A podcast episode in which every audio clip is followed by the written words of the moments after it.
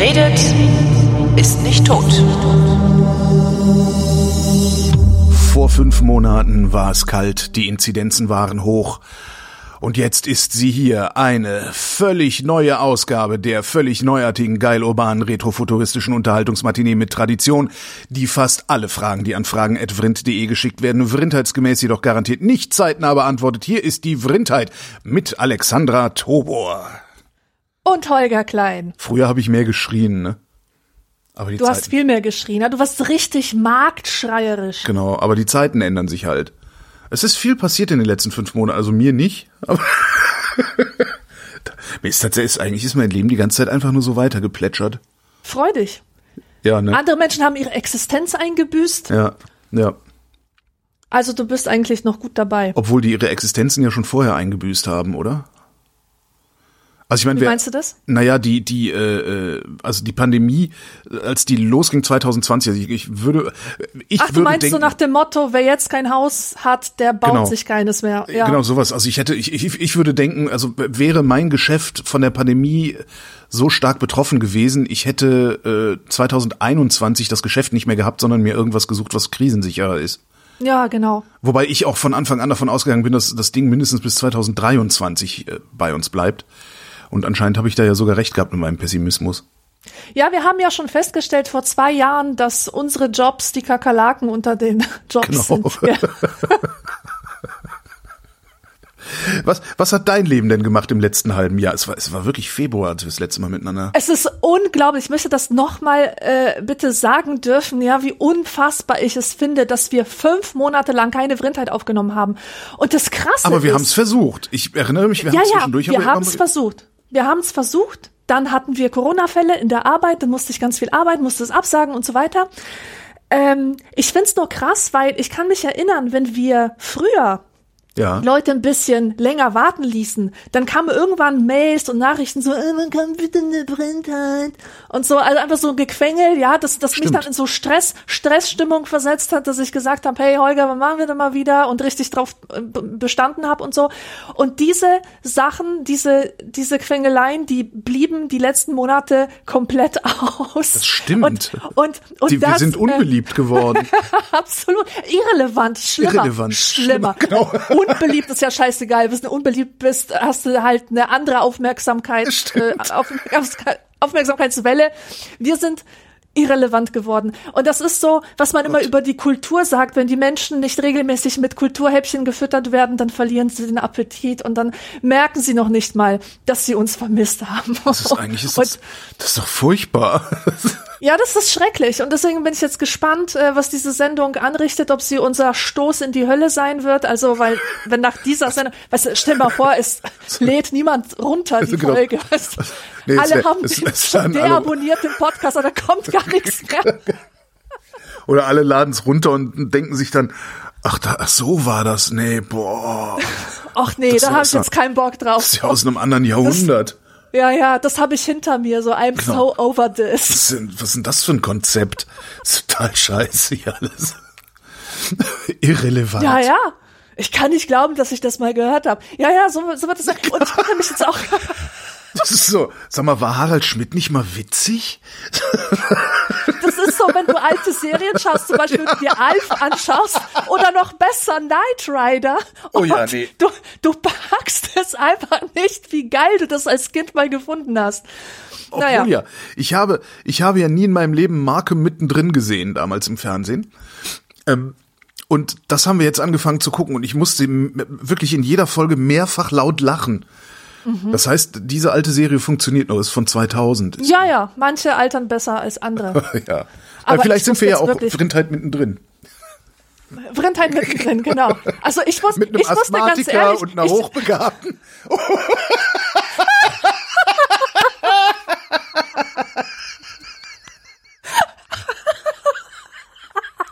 auf der Höhe der Zeit. Das ist Peak Vrindheit. Vrindheit in the middle. Animalisch kubistisch. Jetzt muss ich nur noch Ah.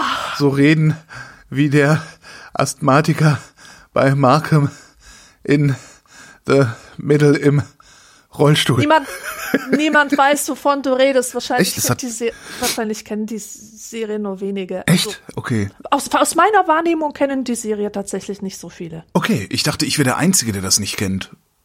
Okay. Nee, nee. Na dann.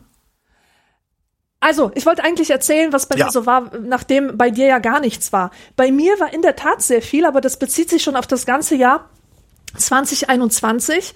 Da hatte ich eine Hüft-OP I. und äh, war so ein paar, ähm, ein paar Wochen lang immobil. Äh, Immobilien. Hi. Ist ja, ist ja, da raten sie einem ja auch zu, zu Immobilien. ja, Gerade in Also diesen inflationären Zeiten. genau. Bei diesen ich- Inflationsraten. So, ja, bei, bei diesen Inflationsraten, genau. Und ich lag halt so im Bett rum und zum Glück hatte ich was zu tun, weil ich habe eigentlich das ganze Jahr über einen Roman übersetzt. Und ich glaube, dass ich das sogar schon in der Vrindheit mal erzählt habe, aber den Titel noch nicht genannt habe, weil der früher, da, also vorher noch nicht fest- feststand, als ich das ähm, ge gepitcht habe. Wie hieß er denn im Original? Wie, Moment, Chim- gepitcht? Hast, hast du dem Verlag die Übersetzung angeboten? Nee, das ist äh, eine ganz witzige Geschichte, wie es dazu zustande kam. Ich sag vielleicht erstmal, wie das, ähm, wie das Buch heißt und ähm, also der Originaltitel lautet Zimovla. Das ist ein Begriff aus der Imkersprache, den es leider nicht im Deutschen gibt und auch nicht im Englischen. Man könnte es übersetzen mit Winterschlaf der Bienen, aber das ist nicht korrekt übersetzt, weil es geht nicht um den Winterschlaf, sondern ähm, in der alten Imkersprache ist das halt ein Gegr Begriff für die Phase zwischen äh, die Bienen kehren in den Stock zurück und dem Zeitpunkt, wo sie zum ersten Mal ausfliegen im Frühling Aha. diese, äh, diese Zeit, in der sie quasi eingeschlossen sind im Bienenstock und eigentlich nicht so viel passiert. Winterruhe. Ja, Winter, Winterruhe, ja, das könnte man sagen, ganz genau. Auch ein schöner Buchtitel. Also, Also toll, richtig poetisch und das ist ja auch ein echter Wortfund, weil das Wort, das ist ja nicht Teil der Alltagssprache, sondern das ist richtig was, ähm, was die Autorin da gefunden hat. Und es hört sich auch richtig schön an. Es erinnert ein bisschen an Winter, weckt äh, bestimmte fantasievolle Assoziationen. Und das Buch hat 2019 den wichtigsten polnischen Kulturpreis bekommen. Das ist der Paszport Polityki. Das wird vergeben an Menschen, die Bücher schreiben, die Filme machen, ähm, die was gibt's noch, die auf irgendwelchen Bühnen stehen. Also einfach ähm, Personen des öffentlichen Lebens, ähm, die was mit Kultur zu tun haben. Und diesen Preis hat das Buch gewonnen und ich habe es übersetzt und jetzt wollte ich erzählen, wie ich dazu gekommen bin, weil das ist wieder mal so was Typisches, das ist die Geschichte meines Lebens, dass ich zu vielen Dingen komme wie die Jungfrau zum Kinde, dass, dass mir also irgendjemand sagt, hey, magst du das nicht machen? Und ich sag dann, ja, okay, Gottes Sohn gebären, kein Problem, kriegen wir hin. ähm, kriegen wir hin, genau. Hauptsache, ich muss nicht mit dem Schreiner schlafen. mit diesem Jupp, dem Elenden. Also, ähm, eine Übersetzerin, also eine deutsch-polnische Übersetzerin, mit der ich befreundet bin, hat, hat mir eines Tages geschrieben. Und die meinte, hey, ich suche gerade nach polnischen Texten, die man ins Deutsche übersetzen kann. Und ich habe gerade ein Buch gelesen und ich habe an dich gedacht. Weil das Buch ist sowas von schräg und bekloppt, dass ich mir keinen anderen Menschen als dich vorstellen kann, der das übersetzen könnte. Und dann habe ich mal reingelesen und habe eigentlich alle Elemente gefunden, die mich persönlich anziehen an einem Stoff. Erstmal so eine total düstere Atmosphäre, Mystery, sowas wie Twin Peaks, Ja. sowas ganz dunkles, bedrohliches und ähm, und beunruhigendes. Zweitens unglaublich schräge Personen und Figuren, also ähm, einer ist so eine Art Big Lebowski, dann, dann gibt es einen, einen Apokalyptiker, der wie besessen Zeichen des nahenden En- Endes sammelt. Ähm, es gibt ein Mädchen äh, aus der Schule, die geheimnisvollerweise immer weiße Handschuhe trägt und dann eines Tages beginnt, nackt durch die Straßen zu laufen, nachts auf Dächer zu steigen und in einer unverständlichen Sprache zu singen. Das waren solche Sachen, Was? die mich einfach spontan. spo ja, das ist erst der Anfang. Das sind ja erst die, äh, die, die ersten 20 Seiten, wo diese Dinge passieren. es wird immer schlimmer und schlimmer und schlimmer.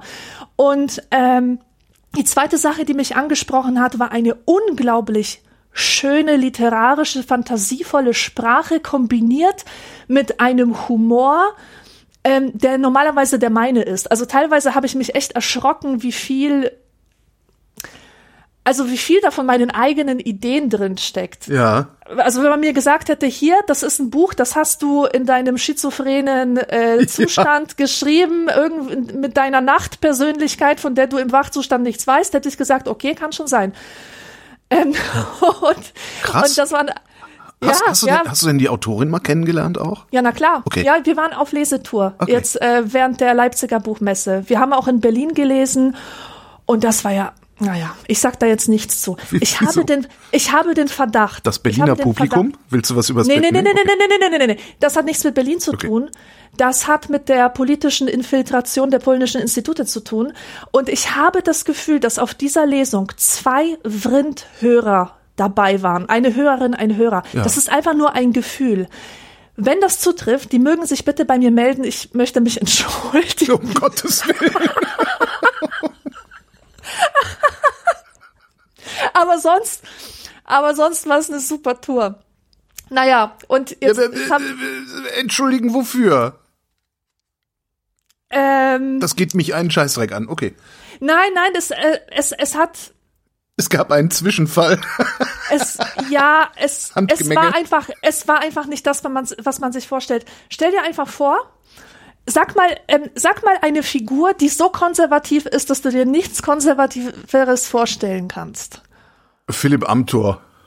Okay, Film- stell dir vor, stell dir vor, Philipp Amthor Mhm. ähm, macht so einen kleinen Privatempfang für seine besten Freunde, auch von der Partei und so. Ja. Und, und weil er völ, völlig ahnungslos ist, wen er da einlädt, lädt er Helge Schneider ein. Okay. Okay? Und das war so das, das Szenario. Das, das heißt, die Veranstaltung. Die Veranstaltung einfach- insgesamt war, war was, wo du sagen würdest, äh, wo, wofür du, wofür du äh, um Entschuldigung bitten würdest und nicht um dein, dein Ja, Verhalten da. ja, okay. nein, nein, keine, nein, ich habe das ich Beste dachte, aus der hättest irgendwie Situation Schlägerei gemacht. angefangen oder so. Nein, nein, es, es, es war einfach äh, eine so große Diskrepanz zwischen Publikum und auftretender Einheit habe ich einfach noch nie erlebt. Ja. So, wo, wo, wo waren wir? Ähm, Ja, wo waren wir? Genau. äh, ich weiß auch nicht mehr. Äh, äh, also, ich habe jetzt erstmal erzählt, was mich an diesem Buch so unglaublich fasziniert hat und warum ich mich bereit erklärt habe, das zu übersetzen. Und beauftragt bin ich vom Katapult Verlag und Katapult kennt man. ja, deren Zeitschrift habe ich sogar im Abo. Ja, wer nicht? Stimmt. Also äh, jetzt ohne Scheiß. Ja. Es, ist, es ist wirklich ein absolutes Phänomen. Ich frage manchmal Leute, ob sie Katapult kennen, von denen ich gar nicht glaube, dass sie viel im Netz unterwegs sind oder Mhm. netzaffin sind oder irgendwas mit einer Subkultur zu tun haben. Also weiß einfach irgendwelche Leute und die kennen das alle. Ja. Sogar machen- erwachsene Menschen. Also das ist das, ist- die, die machen das ja auch wirklich gut. Also die, die Art und Weise, wie die, wie sie äh, Sozialdaten aufarbeiten, nämlich immer in Karten gießen oder sozioökonomische Daten in Karten gießen, so dass man sie auf einen Blick versteht, äh, das, das ist ja auch grandios. Also auf so Ja, eine, auf so ja, eine ja. Idee muss man erstmal kommen. Ich habe ich hab das meinem meinem äh, äh, was zwei 83-jährigen Vater habe ich das mal habe ich das hingelegt zuletzt, weil war gerade auf dem Weg zu denen, als als die Post kam, habe ich es mitgenommen, habe das hingelegt und mein Vater hat das gelesen und meinte, ja, aber das äh, das ist irgendwie, kommt mir das komisch vor. Ich habe hab gesagt, wie, wieso kommt dir das komisch vor? Ja, ich weiß nicht, das ist irgendwie so komisch. Ich kann es daran liegen, dass du auf Anhieb verstehst, worum es geht. Ja, ja, Ja. ja, ja, das kann, eigentlich kann das nicht sein. So, weil der ist es halt gewohnt, Ja, ja, dass, er, verstehe. dass er irgendwie eine Zeitung oder eine Zeitschrift aufschlägt und sich erstmal anstrengen muss, um zu verstehen, was Ja. die von ihm wollen. Und Katapult umgeht das einfach. Das ist schon super. Genau. Das ist wunderbar niedrigschwellig, ohne, ohne dass es äh, jetzt irgendwie so ein Down-Dumping. ja, genau. Es ist nicht, äh, es ist nicht dümmlich würde. dabei, genau. Nee, und, Und es es hat auch kostet immer nix. so ein ja, 20 Euro im Jahr. Das ist wirklich nichts, genau. Und was viele nicht wissen und was auch viele sehr überrascht ist, dass Katapult auch einen Verlag hat. Also zu diesem großen System Katapult gehört auch ähm, seit gar nicht so langer Zeit der Katapult Verlag und der bringt einerseits die Katapult Atlanten, sage ich jetzt mal, heraus, also die gesammelten Karten mit allen möglichen thematischen Schwerpunkten, aber neuerdings auch Belletristik. Und da der Verleger ein großes Herz hat für polnische Literatur beziehungsweise Literatur aus Polen, ah. ähm, hat er nach Stoffen gesucht, die auch ähm, in Anführungsstrichen katapultig sind, das heißt schräg, ja, ja. so ein bisschen verrückt, ähm, originell, unbedingt originell. Und dann hat er dieses Buch gefunden und mich als Übersetzerin. Und so kam es dazu. Und dieses Buch ist jetzt erschienen. Im März ist das schon erschienen und ich äh, erzähle jetzt deswegen so viel davon, weil es leider in der ungünstigsten Zeit erschienen ist, in der ein Buch überhaupt erscheinen kann, und zwar ganz zu Beginn des Ukraine-Krieges. Na toll. Als wirklich ja niemand sich für Unterhaltung interessiert nicht hat. Nicht mal das und, Feuilleton. Und nicht mal das Feuilleton, wo wirklich alle, alle, alle Augen auf die Ukraine gerichtet ja. waren. Und das finde ich eigentlich sehr, sehr schade für das Buch, das im Original 600 Seiten hat. Ähm, Im Deutschen 480, äh, da ich eigentlich überhaupt keine Gelegenheit hatte, ähm, das zu promoten oder anderen davon zu erzählen. Und ich bin der Meinung, dass es das Buch auf jeden Fall verdient hat. Allein schon wegen dem Titel. Es ist ähm, hierzulande erschienen unter dem Titel Tal der Wunder, Untertitel Der Esoteriker, die Genossin und der Arsch im Heiligenschein. Ähm, die Seitenzahl, ist, ist, ist die polnische Sprache eine wortreichere Sprache? Oder haben Sie einfach nur größere Buchstaben gedruckt im Polnischen?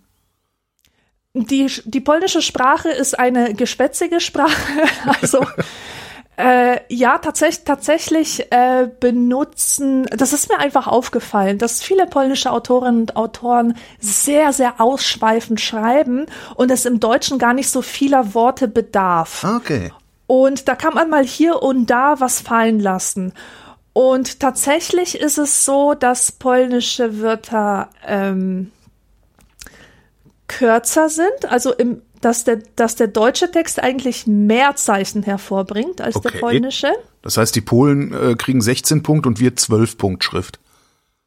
Ja, also ich, ich kann dir das jetzt nicht genau sagen. Also ja. es ist äh, definitiv liegt auch viel am Satz. Also der Satz ist viel kompakter in der mhm. deutschen Version als in der polnischen. Und ich glaube, das wäre ein wirklich ein heftiger Ziegelstein geworden, okay. wenn man wenn man das jetzt so übertragen hätte, wie es im Original war. Warum steht unter Tal der Wunder dieser Untertitel, der Esoteriker, die Genossin und der Arsch im Heiligenschein? Ist das Marketing?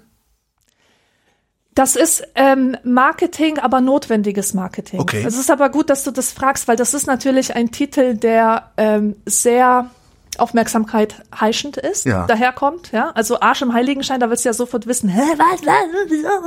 Ja, oder du denkst halt, ach komm, nicht schon wieder sowas, ne? Kann dir ja, ja, halt genau. passieren. Ja. ja, ganz genau. Oder du denkst, äh, oh Gott, was ein Unsinn. Das ist für einen normalen Menschen wie mich nichts. Ja.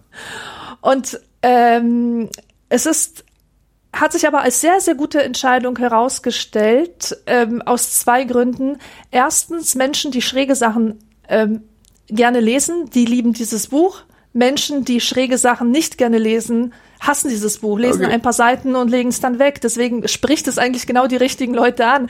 Aber unsere Motivation, den Titel uns auszudenken, war auch die, ähm, dass dieses Buch ein sogenannter Bastard ist. Man kann es keinem Genre zuordnen. Es ist gleichzeitig Coming-of-Age-Roman, Mystery Novel, eine Crime-Geschichte. Es ist Vater. ein ein, ein Ritt äh, mit den apokalyptischen Reit Reitern durch die polnische Geschichte und auch die Transformationsgeschichte, die äh, Geschichte nach dem Kalten Krieg.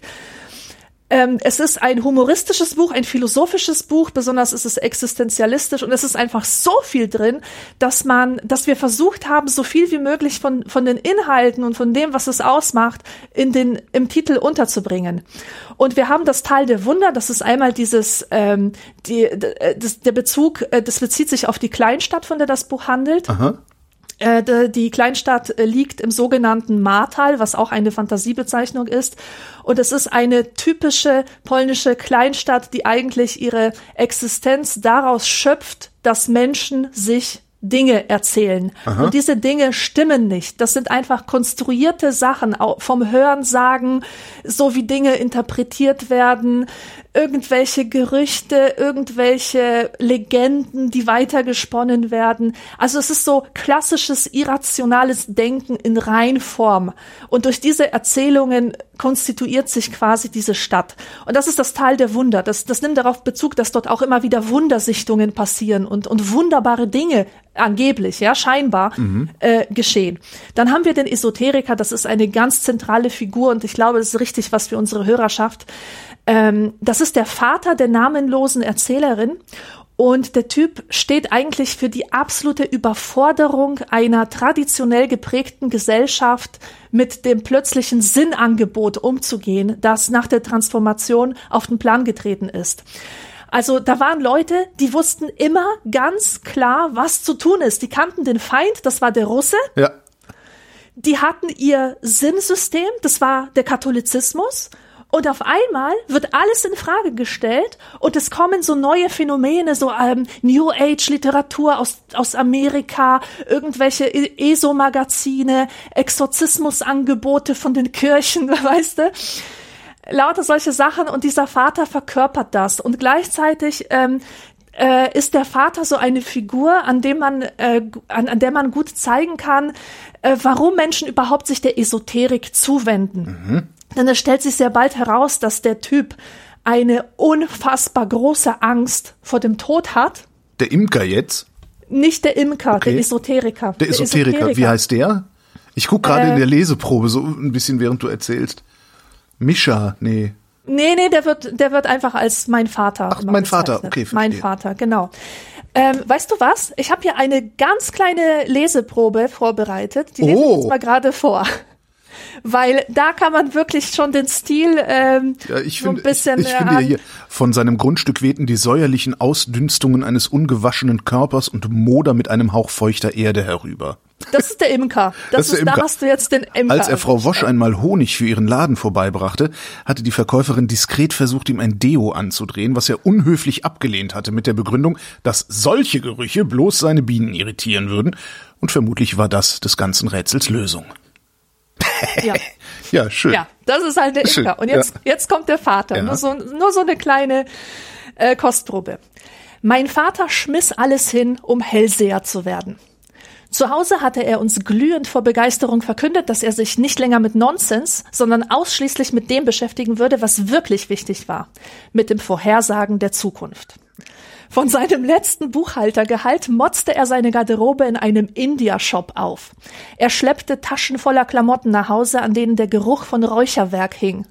Von da an lief er nur noch in gestreiften Schnürhemden und weichen, bunt gemusterten Hosen herum. Dazu trug er seine Halbschuhe aus braunem Leder und graue Strümpfe, was ihn noch schräger aussehen ließ. Um seinen Hals wanden sich schmale Holzperlenketten. Er hatte sich klimpernde Armreife über die Handgelenke gestreift, die er nicht mal zum Baden abnahm. Bei jedem Schritt klingelte er wie ein Kater mit Glöckchen, so dass man ihn schon von weitem hören konnte.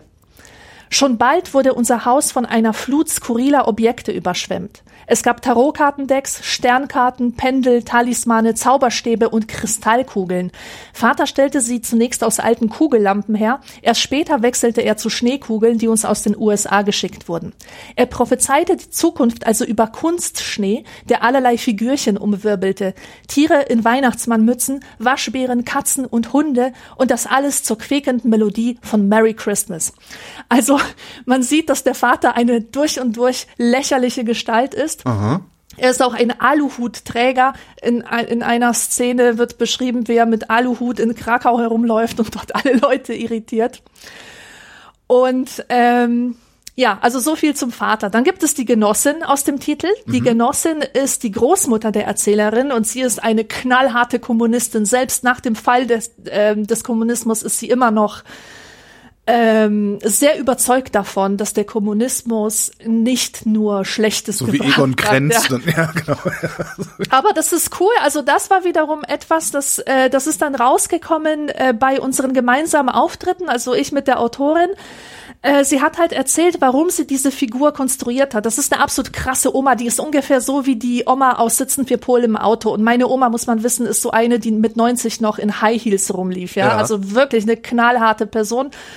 Und sie hat gesagt, sie hat sich diese Oma ausgedacht, um diese, dieses Narrativ, das in Polen vorherrschend ist, so ein Schwarz-Weiß-Narrativ vom, vom Kommunismus, ähm, dem was entgegenzustellen. Weil es heißt immer, ja, die bösen Kommunisten und dann die guten Katholiken auf der anderen Seite und das war die ganze Geschichte. Aber in Wirklichkeit hat der Kommunismus dazu geführt, dass in der Gesellschaft ein enormer Fortschritt vonstatten ging. Also zum Beispiel Bildung für Frauen. Ja. ja das, das hätte es ohne den Kommunismus einfach nicht gegeben. Ja.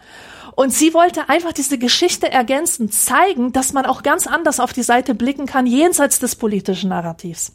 Aha. Ja, ist also auch eine sehr wichtige Figur. Und zuletzt haben wir noch den Arsch im Heiligenschein. Ja, was mag das wohl sein? Äh. Es ist eine weitere Wundererscheinung äh, über dem Martal. Und zwar handelt es sich, sagt dir, sagt dir das Wort lenticularis etwas? Äh, das ist, das ist, warte mal, das ist, wenn, wenn die Sonne, wenn die Sonne so Nebensonnen hat, die aussehen, als mhm. würden, ne? Oder? Nee. Die Wetterfrische drehen sich jetzt im Teich um. Irgendwie, ich, nee, ich weiß es nicht mehr. Irgendwas mit, äh, ja. Nee, ja, das ist, ist eine Wolkenformation. Ja, ja, jeder kennt es. Jeder, der mal ein Buch über UFOs hatte. Ja, ja, ja, ja, ja. so ein Billo-Buch über UFOs kennt das.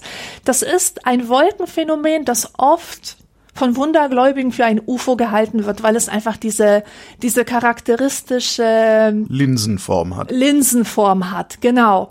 Und nun hat die Autorin sich aber gedacht, sie kombiniert diese Wolkenerscheinung mit einer weiteren Wolkenerscheinung, wo ich jetzt das Fachwort nicht weiß. Es sind aber so Arschwolken. Die sehen einfach aus wie so ein Arsch, der sich zum, zum Himmel emporstreckt. Mhm. Und über dem Tal erscheint eines Tages irgendwann im Jahr 93 äh, ein Arsch, der ähm, umrundet ist von so einer Art Heiligenschein. Mhm.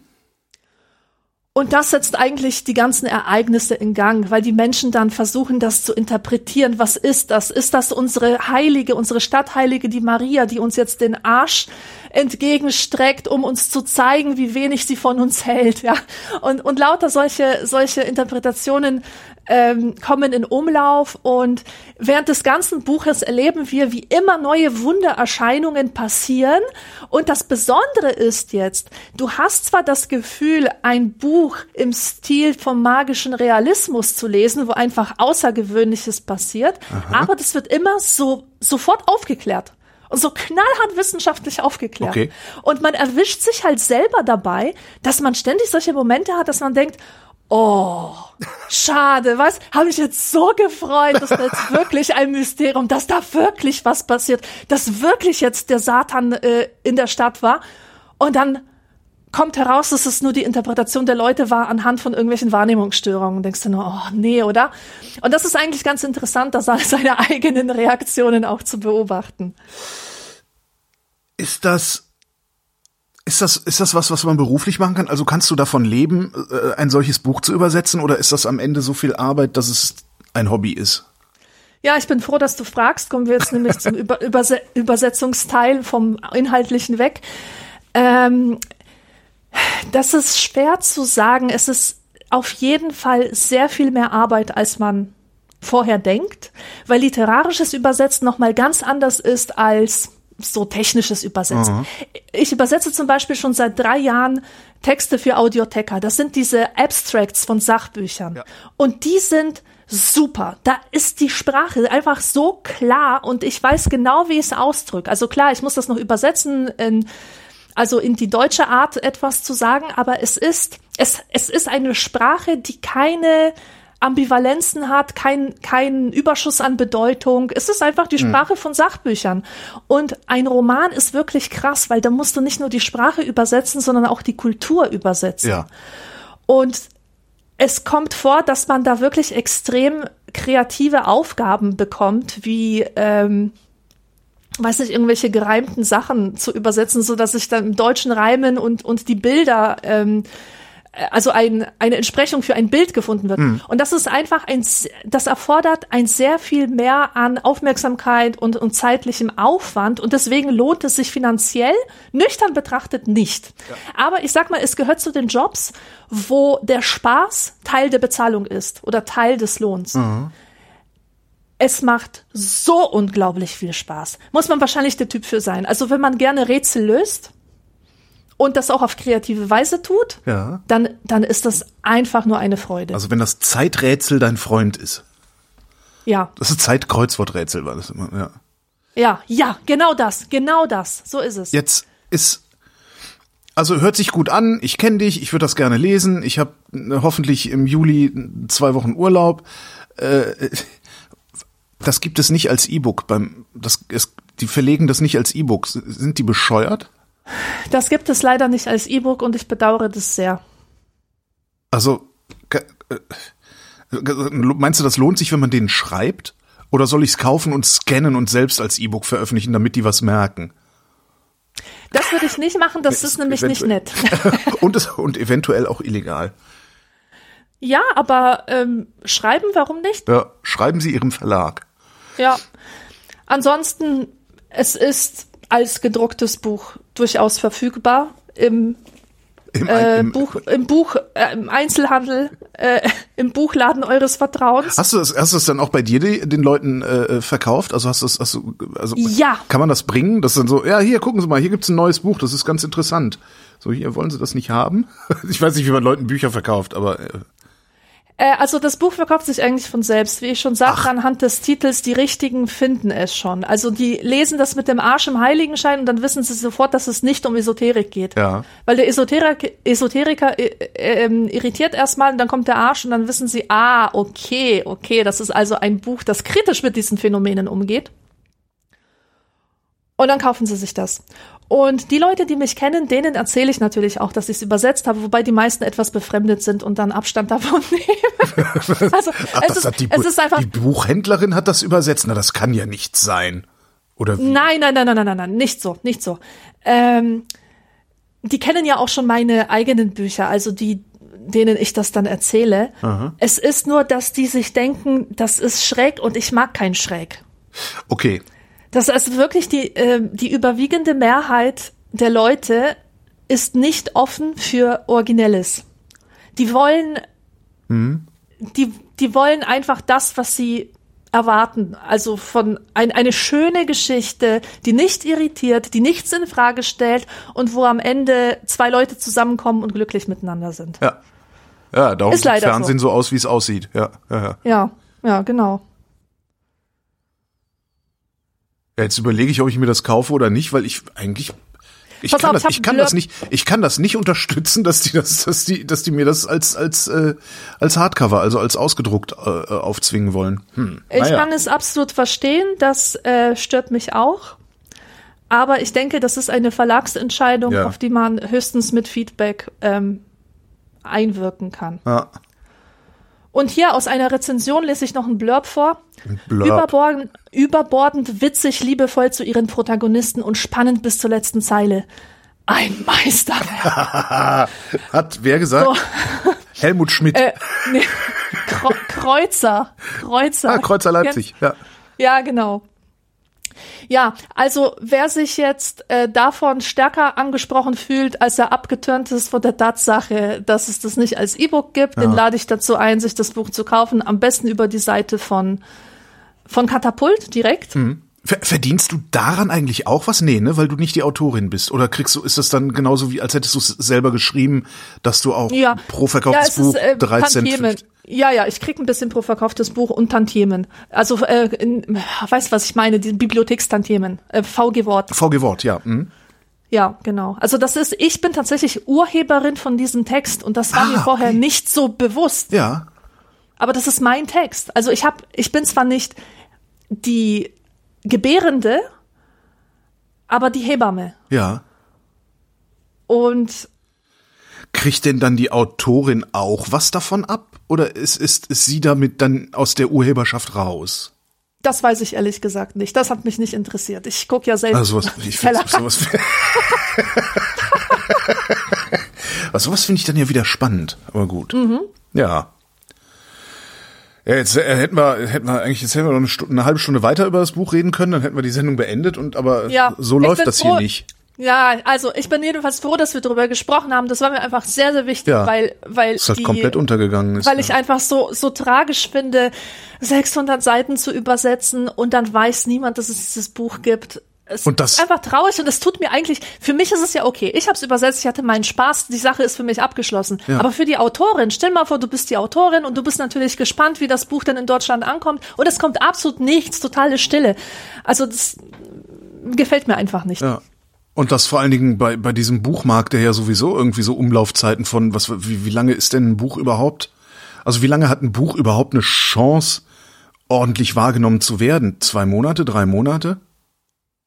Eigentlich ein halbes Jahr. Halbes und man Jahr. muss auch jedem Buch ein halbes Jahr geben, um ein bisschen bekannt zu werden. Hm. Das ist nie so, dass etwas erscheint und innerhalb der nächsten zwei Wochen weiß man schon, ob es ein Bestseller ist oder nicht, sondern Naja, die Bücher haben so eine Anlaufzeit. Da aber wenigstens irgendwie, dass vielleicht auch mal ähm, nicht nur Kreuzer Leipzig drüber schreibt, sondern die Süddeutsche oder sowas. Also dass, dass, es, dass es überhaupt mal Aufmerksamkeit bekommt.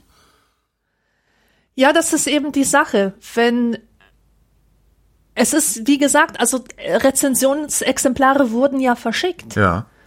Nur die Zeit hätte nicht schlechter sein können. Ja. Oder es hatte ihnen nicht gefallen, kann auch sein.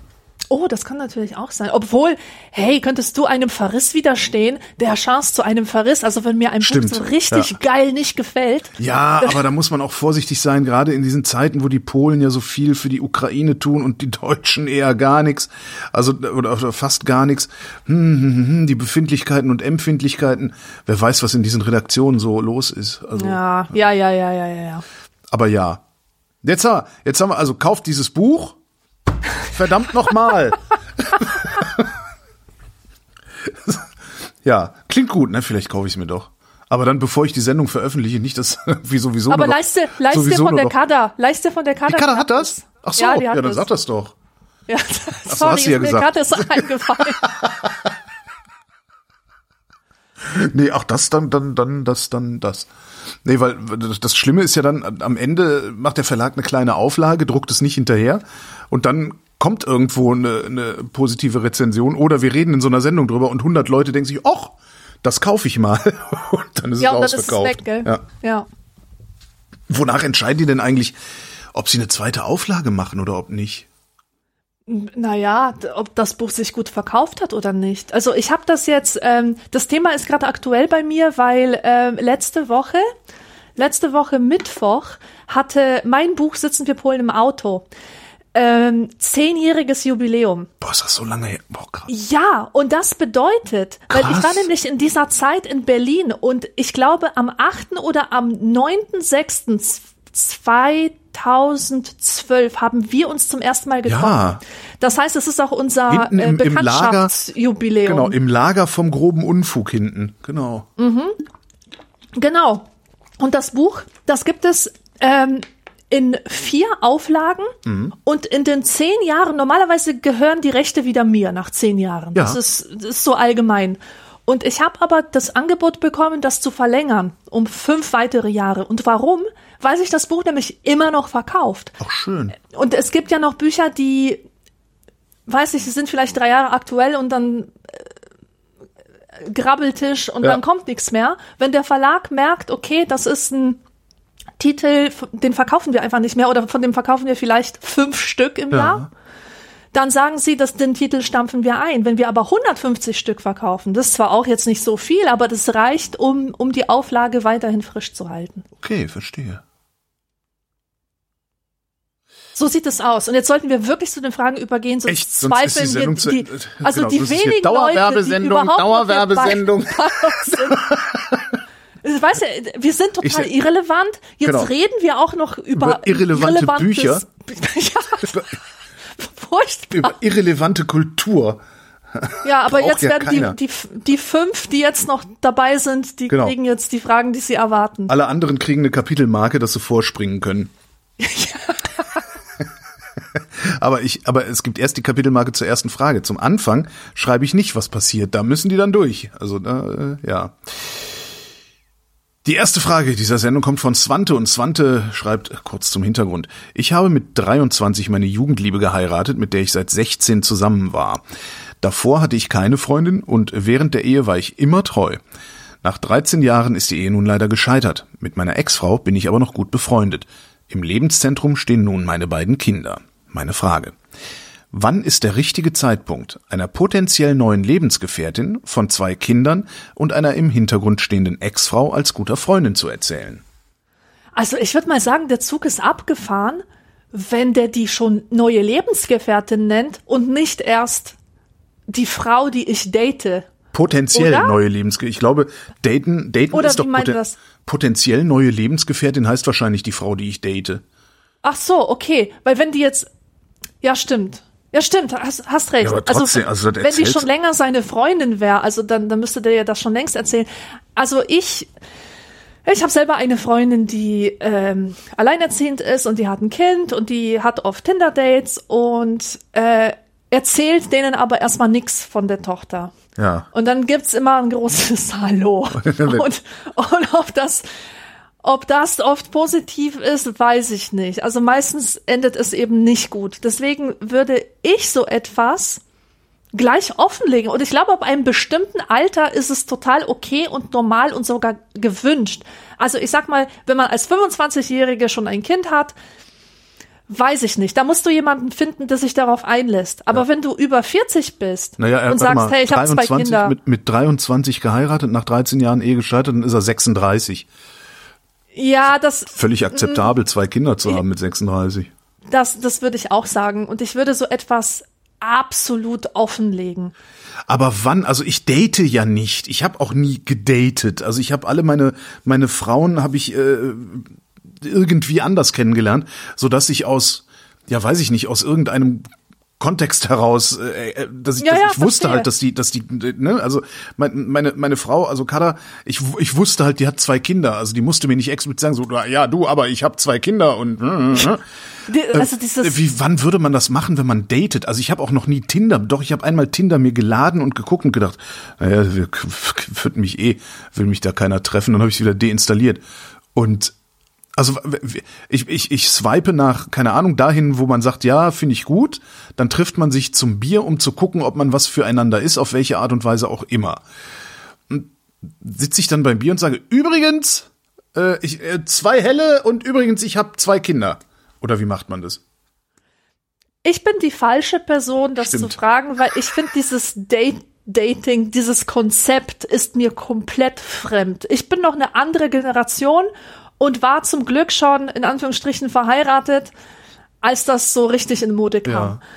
Und ich musste das nie machen und ich bin so heilfroh, dass ich es nie machen musste. Ich hatte zwar ähm, zu Beginn des Internets so ein paar Blind Dates, die man, wenn man so wollte, wenn man das unbedingt so framen wollte, könnte man das so nennen. Im Grunde war es einfach nur Treffen von zwei Leuten, die beide auf Gothic-Musik stehen, ja. Ja. Also sowas. Und deswegen, also ich, ich finde das alles total hirnrissig und ich weiß überhaupt nicht, wie das funktionieren soll. Ich kenne auch wenige Erfolgs Erfolgsgeschichten, außer die von Nils Buckelberg und der Maria. Und ähm, das allein schon der Zugang ist ein falscher. Du kannst doch niemanden kennenlernen, wenn du sofort diese Erwartung an ihn hast, dass er die Liebe deines Lebens werden könnte. Nee, aber darum geht's da ja, glaube ich, auch nicht, sondern ist erstmal so, na, können wir, können wir vielleicht ein bisschen Spaß haben. Und aus dem Spaß könnte dann ja eventuell etwas mehr werden. Also so verstehe Ja, ich das äh, eigentlich. ich find's eigentlich unnatürlich und ich glaube nicht, dass das funktioniert. Also, dass es wirklich funktionieren kann. Hm. Ich weiß es nicht, ich habe sowas noch nie gemacht. Also doch, ich glaube, ich glaube, ich bin vor einigen Jahren, so 2000, weiß ich gar nicht, 14, 15 so rum, bin ich, glaube ich, mal gedatet worden von einer Frau und habe es aber nicht gemerkt. Ach so. das kenne ich. Also äh, die, die, die, ka- wir kannten uns auch vorher schon, also ich kannte die schon, also so mehr oder minder flüchtig irgendwie, also Hallo gesagt, irgendwie auch mal beim Bier gestanden auf irgendwelche Veranstaltungen oder so, aber nie irgendwie mal, weiß ich nicht, zwei, drei Stunden in, in der Kneipe oder im Restaurant verbracht oder sowas. Und die, die kam nicht aus Berlin, war irgendwie in Berlin, lass, mal essen, lass uns mal essen gehen. Und ich so, ja, gehen wir mal essen. Ist ja ist ein netter Mensch, mit netten Menschen gehe ich gerne essen. So, Ja, aber für essen manche gegangen. Menschen ist ja Essen gehen ein Date. Das ist Naja, ja und, total und krass. äh, irgendwann hat sich dann rausgestellt, also es ist, das ist nie, also sie hat das nie explizit so gesagt, aber wir haben dann so Jahre später über Flirten und bla bla bla geredet. Äh, und ich, ich glaube mittlerweile, ich glaube, die hat mich gedatet und, und ich bin so dumm, also ich bin so empathielos, ich habe das nicht gemerkt. Ja, aber Holger, ich, ich hab, oder? mir Naja. Hm. wird ja oft Empathie zugeschrieben und ich merk sowas auch nicht. Ja. Ja, naja, Also- jetzt ist eh egal. Was auch ein sehr, sehr schönes, äh, äh, ein sehr schöner Daseinszustand ist. Ja, absolut. Also ich würde dem, egal. Ich würde dem Typen jetzt trotzdem raten, solche Sachen so früh wie möglich zuzugeben Mhm. und zumindest aber nicht zu lügen und so zu tun, als hätte man keine Ex-Frau und keine zwei Kinder. Ich wüsste wirklich gerne, ob ich gedatet worden bin. Ich muss die mal fragen. Ja, frag die mal. Muss ich echt mal machen. Das würde mich jetzt echt mal interessieren. Habe ich noch nie so drüber nachgedacht. Ähm, Im Übrigen könnte Swante sich dann mal melden und äh, sagen, wie es denn ausgegangen ist, weil immerhin äh, sind jetzt schon einige Jahre vergangen, weil wir die Fragen Vier, ja oder? genau, weil wir die Fragen ja nicht zeitnah beantworten. So, die nächste Frage, die kommt von Frank und der macht auch wieder so eine Einleitung. Ausgehend von der Frage über das Annehmen von Kritiken, äh, mir passiert es auch regelmäßig, dass mich Leute als einen ganz Lieben titulieren. Da ist ein ganz lieber, ja, feiner. Richtig komisch wird es, wenn Leute hergehen, um mir eine Kritik, wenn Leute hergehen und mir eine Kritik mitteilen möchten und dann diese wie folgt beginnen. Hör mal, hör mir mal zu, Frank. Du bist ja ein ganz lieber Aber. Meine Fragen sind daher, was wird mit dieser Einleitung der Kritik vielleicht unterschwellig als Botschaft mittransportiert? Wie würdet ihr mit dieser Art von Kritik umgehen? Was wäre eine geeignete Gegenreaktion, um dieser Art von Kritik entgegenzuwirken? Wenn ich ehrlich bin, bin ich nämlich sehr oft alles andere als lieb und stattdessen auch vorlaut, Arschloch manipulieren und was weiß der Teufel noch alles andere. Es würde doch einfach völlig ausreichen, mir zu sagen, was nicht in Ordnung war und ist. Lieber Frank, vor dem Aber steht die Lüge. Immer. Ausnahmen bestätigen diese Regel. Deswegen musst du dir nicht einbilden, dass du von Leuten für lieb gehalten wirst. Exakt. Ich, da- da- das heißt, im besten Fall heißt das, ich, weißt du, ich entdecke an dir, äh, ich entdecke in dir die Möglichkeit, dass du ein lieber Mensch sein könntest. Bist du aber nicht. Und darum gehe ich jetzt. Genau. Du bist ja ein ganz, Frank, du bist ja ein ganz lieber, aber leck mich am Arsch, ich gehe jetzt nach Hause. Oder diese, wie oft sag ich das, du hast ja bestimmt ganz gute Absichten, aber, gell? Und ich denk dann aber, in meinem Kopf denke ich nicht, du hast ja ganz bestimmt, sondern das ist einfach, ähm, um das abzufedern. Ja. Ich meine, are you serious? Das, das ist so das, was ich wirklich sagen will.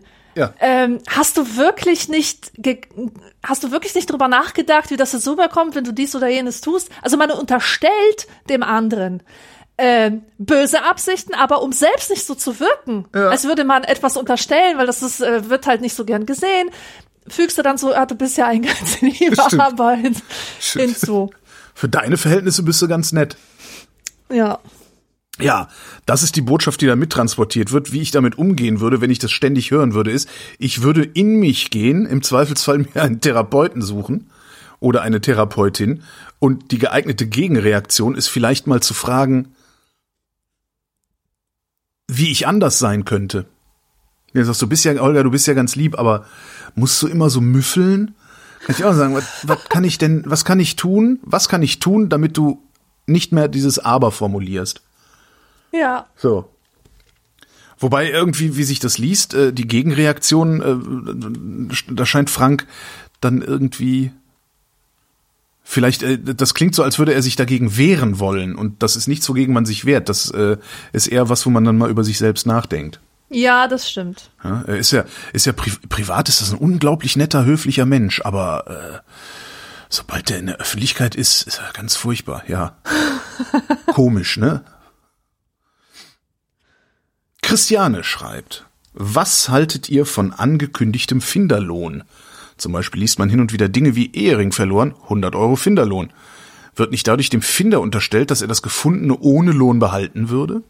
Ja, natürlich wird ihm das unterstellt. Naja, oder zumindest, dass er sich keine Mühe geben würde, äh, den Fund irgendwo hinzubringen oder ja.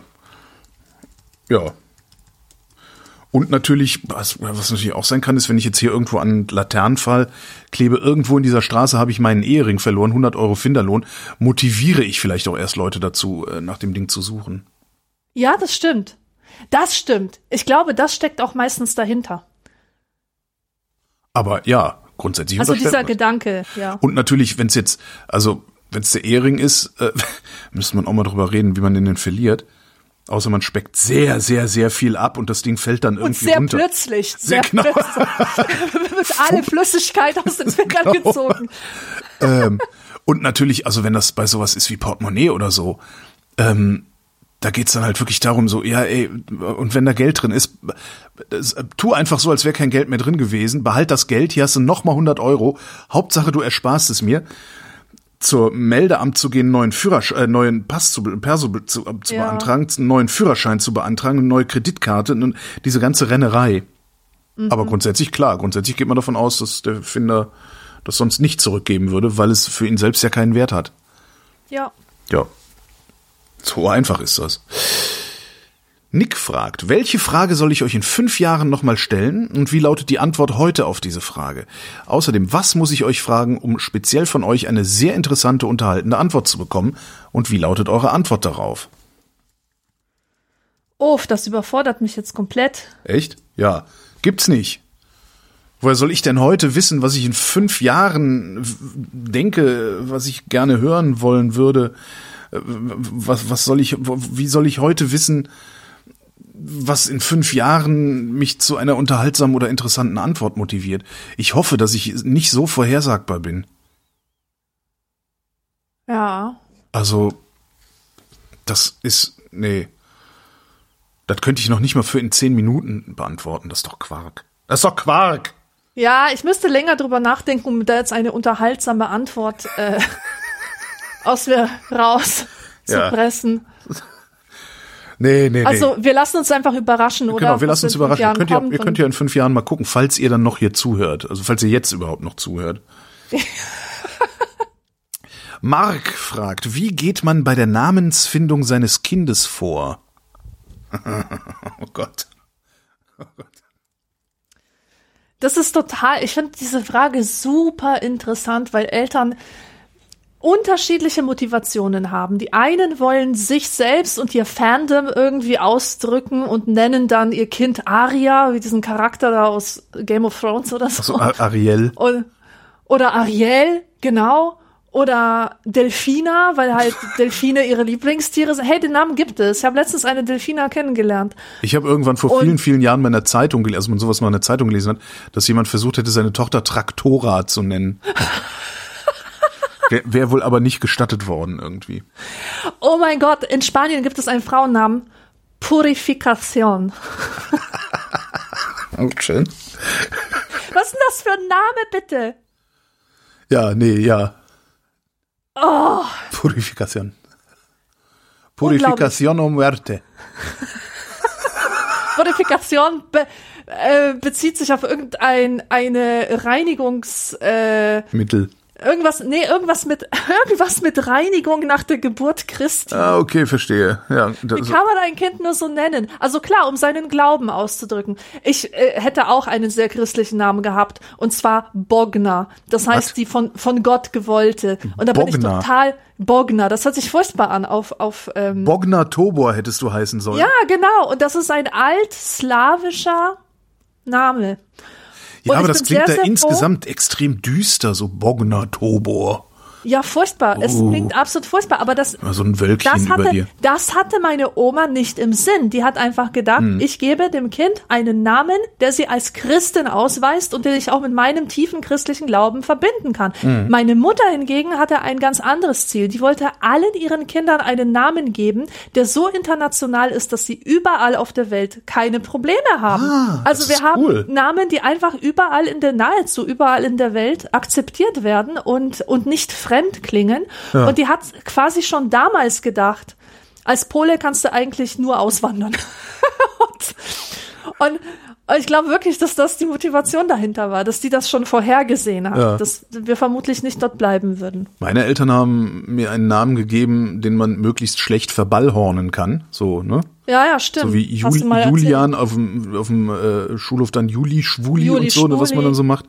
Also jetzt habe ich einen Namen, den man schlecht verballhornen kann, den aber nördlich, also eigentlich nur Menschen aussprechen können, die nördlich der Donau leben. Ja, danach wird's schwierig. Also Holger Ja. kann halt keine alte Sau aussprechen, egal wo ich hinkomme. Meistens nenne ich mich anders. Ja, ja. Aber Holger, jetzt mal, jetzt mal wirklich, das interessiert mich jetzt echt. Hm? Also, wie wird denn dein Name, wie kann denn dein Name falsch fahr, ausgesprochen werden? fahr nach Asien, die können den gar nicht aussprechen. Ach so meinst du? Ich dachte, du meintest jetzt so, weiß nicht, in Bayern oder so. Ach so, nein, nein, nee, da, ja gut, vielleicht ist nördlich der Donau ein bisschen übertrieben. Was, was, was gibt's Ja. denn da noch für so eine Querung? Also nördlich der Alpen, sagen wir mal so, wobei die Südtiroler auch noch wenig Probleme damit haben. Aber das, ja, nee. Das, das so haben meine Eltern das ausgewählt. Und ich würde, glaube ich, ich weiß nicht, wie, wie geht man da vor? Also ich würde vor allen Dingen darauf achten, also ich finde die, die, die Herangehensweise meiner Eltern schon mal ganz gut. Also darauf achten, dass das was ist, wo du nicht äh, den ganzen Tag mit gehänselt werden kannst. Ja. Weil klar, kannst du heute nicht wissen, was in zehn Jahren für eine Hänselei äh, modern sein sollte. Aber äh, ja, sowas würde ich gucken. Ja, genau. Und manche Leute wollen irgendwie wie bewusst das Gegenteil tun. Wir haben ja schon mal gesprochen von dem Kind von äh, Elon Musk und Grimes, oder? Genau, wie hieß der nochmal? Ich sag's dir gleich. 7PCX9. Weil diese Vollidioten haben ein weiteres Kind gezeugt. Und das heißt Y. ah, ja. Okay? Ah, ist ja nett. Und das, ach so, das erste hieß XIA-XII. Abgekürzt X. Ah, jetzt heißen die X und Epsilon. Epsilon. Nee, warte. X und Y. X und Y. Naja, ich, also das ist ja irgendwie, Das ist einfach nur bescheuert. ja. Armen Kinder. Ja. Ja, an, an, andererseits, die sind so stinkreich, es ist halt scheißegal, weil für die gilt gar nichts, was für so Leute wie dich und mich Das gilt. stimmt. Von, also das ist halt, ne, wenn du, wenn du, also für Milliardäre, wahrscheinlich auch schon für Multimillionäre, gilt überhaupt nichts von dem, was für dich hast- und mich gilt. Du hast vollkommen äh, recht Also, und ich denke, genau das drücken sie auch damit aus. Ja, ja, ja, kann gut sein. Ja. Das kann wirklich gut sein. Nee, aber so dieses so, so hänselfrei ist gut. Das sind doch eigentlich ganz gute Hinweise. Hän, möglich, also Hänselarm, Hänselarm, Hänselarm international aussprechbar, das finde ich auch gut. Und vor allen Dingen nicht so, ach, so, so, so exotistisch, weißt du? So, ach, das ist so wie du, wie hier so aus Game of Thrones oder so. Ah, das ist aber so ein crazy Name und ich habe ja immer so gerne Game of Thrones geguckt. Ja? Ja. Ich kenne Menschen, die haben ihre Kinder wirklich nach nach nach nach äh, Schiffskapitänen aus dem Ja. Fernsehen benannt und so. Ja, das, ist tragisch.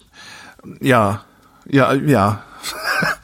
Ich meine, ka- kannst du bringen. Und, und wenn du dann unbedingt, äh, wenn du unbedingt dich selbst da einbringen, dich selbst verwirklichen, irgendeinen irgendeinen Defekt reparieren willst, den du selber hast in dem Namen deines Kindes, dann gib ihm halt mehrere Namen und mach einen, da, äh, lass einen von diesen mehreren Vornamen Alexandra oder Michael sein. So, Ja. dann bist du auf der sicheren Seite. Ja, genau. Dann kann das Kind ja selber sich Genau, aussuchen. Das genau. ist Genau. Ach. Es ist doch alles gar nicht so schwer. Warum macht ihr es uns denn immer so schwer? ja. Martin fragt, zählt ihr Wechselgeld? Nein, ich zähle kein Wechselgeld. Zumindest nicht per se. Per se. Per se. per se. Und, und ich bin immer total verwirrt, wenn mir Leute, wenn, wenn die so Wechselgeldspielchen machen. Kennst du das? So beim Bäcker. Warten Sie, ich habe 15 Cent hier irgendwo. Ach, das und dann mach ich allerdings die und auch. die um, um irgendwas. Ja. Je äh, älter ich ich hab werde, das- desto intensiver mache ich das. Ja, genau, das machen Omen und Open. ich weiß. Und ich, äh, ich finde das total krass, weil ich kenne das nicht. Ich habe das nie gemacht und seit ich in der Buchhandlung bin, machen das alle mit mir. Ja. Und ich habe meinen Kopf noch nicht dazu gebracht, mich darauf einzulassen und mitzurechnen und schauen, wie viel ich denen da jetzt rausgeben muss. Vor allem habe ich immer das Gefühl, die wissen nicht, dass wir immer genug Wechselgeld haben. Und das ist, bei manchen ist das so, zum Beispiel beim Bäcker, Ja. die, die sind total angewiesen auf Kleingeld. Ja. Und die wollen das Kleingeld, weil das Ja, ja, Geld in Bäcker, ist Bütchen, irgendwie- so, wo man so hingeht, Ja, ja, genau, ja, ja. genau. Also da würde ich das machen. Aber die Leute machen das teilweise echt überall. Über, über, überall. Das, und das irritiert mich. Das irritiert mich, weil ich nicht so schnell im Kopf rechnen bin. Im, im Gegensatz, äh, im Gegenteil. Wenn mir irgendjemand sagt, du rechnest jetzt Kopf, dann, dann kann ich nicht. Ich kann nicht. Ich bin so gelähmt. Ja, ich bin ja, voller ja. Angst. Ich sehe gar nichts mehr. Kenn ich auch. Was ist eine Zahl, wa? Und, und, und deswegen habe ich es wirklich gern, wenn Leute mir nicht mit irgendwelchen Wechselgeldspielchen kommen. ah ja. Ist das allgemeingültig? Also im normalen stationären Einzelhandel äh, ist immer genügend Wechselgeld vorhanden, nur halt im Bütchen und beim Bäcker nicht? Ich weiß nicht, wie es so ist. Also ich weiß, dass wir immer dafür sorgen, dass wir genug Wechselgeld haben. Wir haben noch nie das Problem, dass wir einem Kunden was nicht rausgeben können. Ich frage halt meistens, brauchst du Kleingeld? So. Ach so. Also brauchen, Ah, wollen, sie, wollen sie Kleingeld und dann, wenn die Leute Ja sagen, popel ich das raus. Ja, ja, ja, ja. Aber das, was ich zurückkriege an Wechsel, zähle ich nicht. Nee, ich zähle das auch nicht. Was ein absolut luxuriöser, luxuriöser Umstand eigentlich ist. Ne? Ich, ich vertraue tatsächlich Also, drauf, dass ja. das stimmt. Oder ich, besser, besser gesagt, ich werfe einen Blick drauf. Einfach, ob es sein kann, ob es ungefähr hinkommt. Selbst das nicht. Also wenn ich, wenn ich 6,49 zahlen muss und einen Zehner, einen Zehner gebe, ich habe so ein kleines, so ein, so ein Portemonnaie, das ist so, das ist so ein, so ein, so, es ist so quadratisch und, und einmal so zuklappen und ich kann das so aufklappen und dann faltet sich das so auf, wie so ein kleines Töpfchen, wenn man so will. Nur in, ne? Verstehst du? So, das heißt, ich gebe einen Zehner hin, äh, muss 6,49 zahlen und dann halte ich dieses aufgefaltete Töpfchen einfach hin und animiere ähm, den Kassierer dazu, das Wechselgeld einfach da reinzuwerfen. Und die sind dann auch immer extrem irritiert, weil ich ihnen halt vertraue, dass sie mich nicht, nicht bescheißen um einen Euro. Und dann denke ich halt auch, ja, und wenn er mich um einen Euro beschissen hat, äh, dem nutzt dieser Euro mehr, als er mir wehtut. Von daher auch okay. Ja. Was aber natürlich eine echt privilegierte Situation ist. Weil ich kann im Zweifelsfall, äh, wenn ich jeden Tag 6,49 für irgendwas zahle, auf 30 Euro im Monat verzichten. Also wenn er mich jeden Tag über den Tisch zieht, was eigentlich auch mal ganz Ja. witzig wäre. So eine stille Übereinkunft mit dem Kassierer. Ah, Ich bescheiß dich jeden Tag. Ja, ich weiß, dass du mich bescheißt. Das ist ja echt Romanstoff. Ja, hau rein, hau rein. So, jetzt geht's um was Lebensnahes. Der Martin kommt auf den Boden zurück und fragt, mögt ihr Teppich, Fliesen oder lieber Parkett? Das ist, oh, das ist so eine existenzielle Frage und ich find's auch total schwierig zu beantworten, weil vom Aussehen mag ich Parkett am liebsten, aber das quietscht manchmal so unangenehm. Dann ist es schlecht verlegt. Ja, oder in einem extrem alten Haus. Ich war letztens im Goethehaus. Ja. Boah, wie das da quietscht, das hältst du nicht aus. Ah, das ist nicht das Parkett, das ist die, das ist die Dielung da drunter, ne? Ja, ja, ja, ja, genau, genau. Aber das zählt, das ist für mich alles das Gleiche. Okay. Ich kenne mich da nicht so aus. Okay. Ähm, Fließen finde ich extrem fies. Das Mhm. hat man ja oft in, in Spanien oder in Italien, da wo halt das ganze Jahr über relativ warm ist, so dass die Leute Ja. es auch äh, untenrum kalt haben. Aber das, siehst, das sieht man ja auch total oft in so moderneren Einfamilienhäusern, also die dann auch diese Steingärten draußen haben, weißt du? Die haben auch oft Fliesen in der Bude. Ja, ja, ja, stimmt. Also das finde ich, das finde ich leider sehr, sehr hässlich. Und äh, was war das dritte? Das Teppich, Fliesen oder Parkett? Ah, und Teppich finde ich ultra fies, aber Teppiche haben einen wirklich guten, eine wirklich gute Funktion, und zwar, dass sie Schalldämpfer sind. Das sind Schalldämpfer, man, sie sind halt auch weich unter den Füßen, das mag ich ja eigentlich auch sehr gerne. Ja. Weil ich bin, ich, Eigentlich- ich, ich mag Socken nicht, ne? Also Ja, ist, ich auch ist nicht. jetzt nicht so, ist, ich, also ist nicht so äh, quasi religiös. Also wenn es frisch wird, ziehe ich halt Socken an. Aber wenn ich nicht muss, ziehe ich halt keine Socken an. Ich finde, Ja. Teppich ist schon ganz geil, um drauf rumzulaufen oder so. Aber grundsätzlich Parkett. Bei mir ist immer nur, also Ja. wenn ich die Wahl habe, Parkett. Ja, das würde ich, würde ich auch sagen. Dummerweise habe ich allem selten die Wahl. Aufs, ja, aufs Parkett kannst du vor allem immer einen wunderbaren Perserteppich legen und die sehen geil aus. Ja. Meiner Meinung nach. Also zumindest in ähm, meinem Stilempfinden entspricht das. Kannst und mit Fliesen aber auch machen. Sieht, du bist halt nur immer im Bad. Ja, ja, ja, ja, eben, eben, das ist es.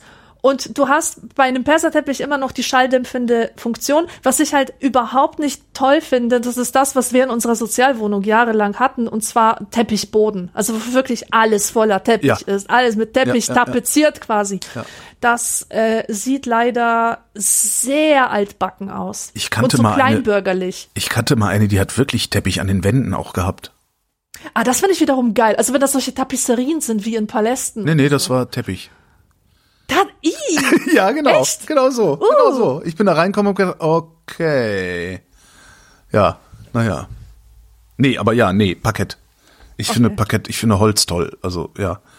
Ich hoffe, dass ich irgendwann mal die Wahl habe, was ich in die Wohnung lege oder legen lasse. Dann lasse ich mir das Schönes, da werde ich dann auch viel Geld finden, ausgeben, glaube ich. Mir ein schönes Fischgrätparkett da reinlegen zu lassen. Ach, herrlich. Ja. Jetzt mag man Ja, denken, ich hätte die Wahl, weil die Wohnung, in der ich wohne, mir gehört. Ja, ja, aber da wohne ich halt auch drin. Und sanier mal eine Wohnung, in der du wohnst. Das kannst du halt vergessen. Ja. Außer du hast eine Vier-Zimmer-Wohnung und kannst das dann so nach und nach machen. Aber ich habe ja nur zwei. Naja, Mhm. eineinhalb, zweieinhalb. Aber das halbe, da reden wir nicht drüber. Das halbe Zimmer hier hat eine Ex-Freundin von mir mal Kammer des Schreckens genannt. Ja, das, Weil das ist so Tür auf, oft, rein, Tür zu. Weißt du, wie, weg. wie oft ich das schon gehört habe, dass Leute irgendwelche Räumlichkeiten bei sich Kammer des Schreckens Grauenhaft. nennen. Also, ja. Ich könnte so ein angenehmes Leben haben, aber nein.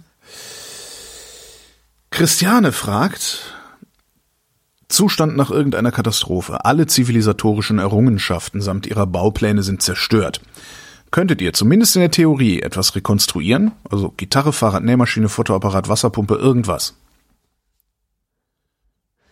Das ist eine super Frage, weil meine spontane Antwort ist, nö, ich könnte gar nichts rekonstruieren. Nichts. Wenn ich drüber nachdenke, würde ich aber äh, den Vorschlag von Christiane annehmen und tatsächlich die Gitarre nehmen, weil ich tatsächlich die Gitarre sehr gut kenne von ihrem Aufbau. Ich, also ich weiß aber, wie sie ausschaut, das Prinzip, wie die Seiten da aufgedreht sind.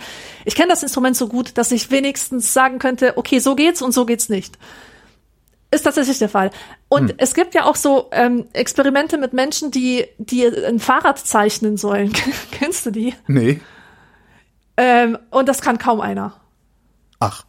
Wenn er es nicht vorher tatsächlich mal geübt hat. Versuch's mal. Ich- ich versuch's mal selber mal. irgendwann, ne? Okay, aber warte mal, ich mach es mal ist gar nicht, gar nicht so Kringel, einfach. Kringel, Gabel, Lenker, Sattel, Rohr, Oberrohr.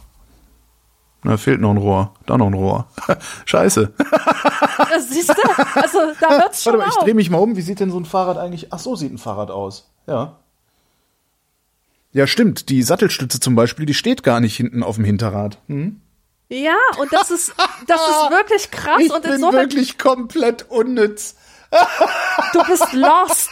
Das, das ist wirklich eine gute Übung, das hin und wieder mal zu machen. Also einfach mal versuchen, ein paar Gegenstände zu, zu malen, die ein bisschen komplexer sind als, ähm, als eine Teekanne oder so.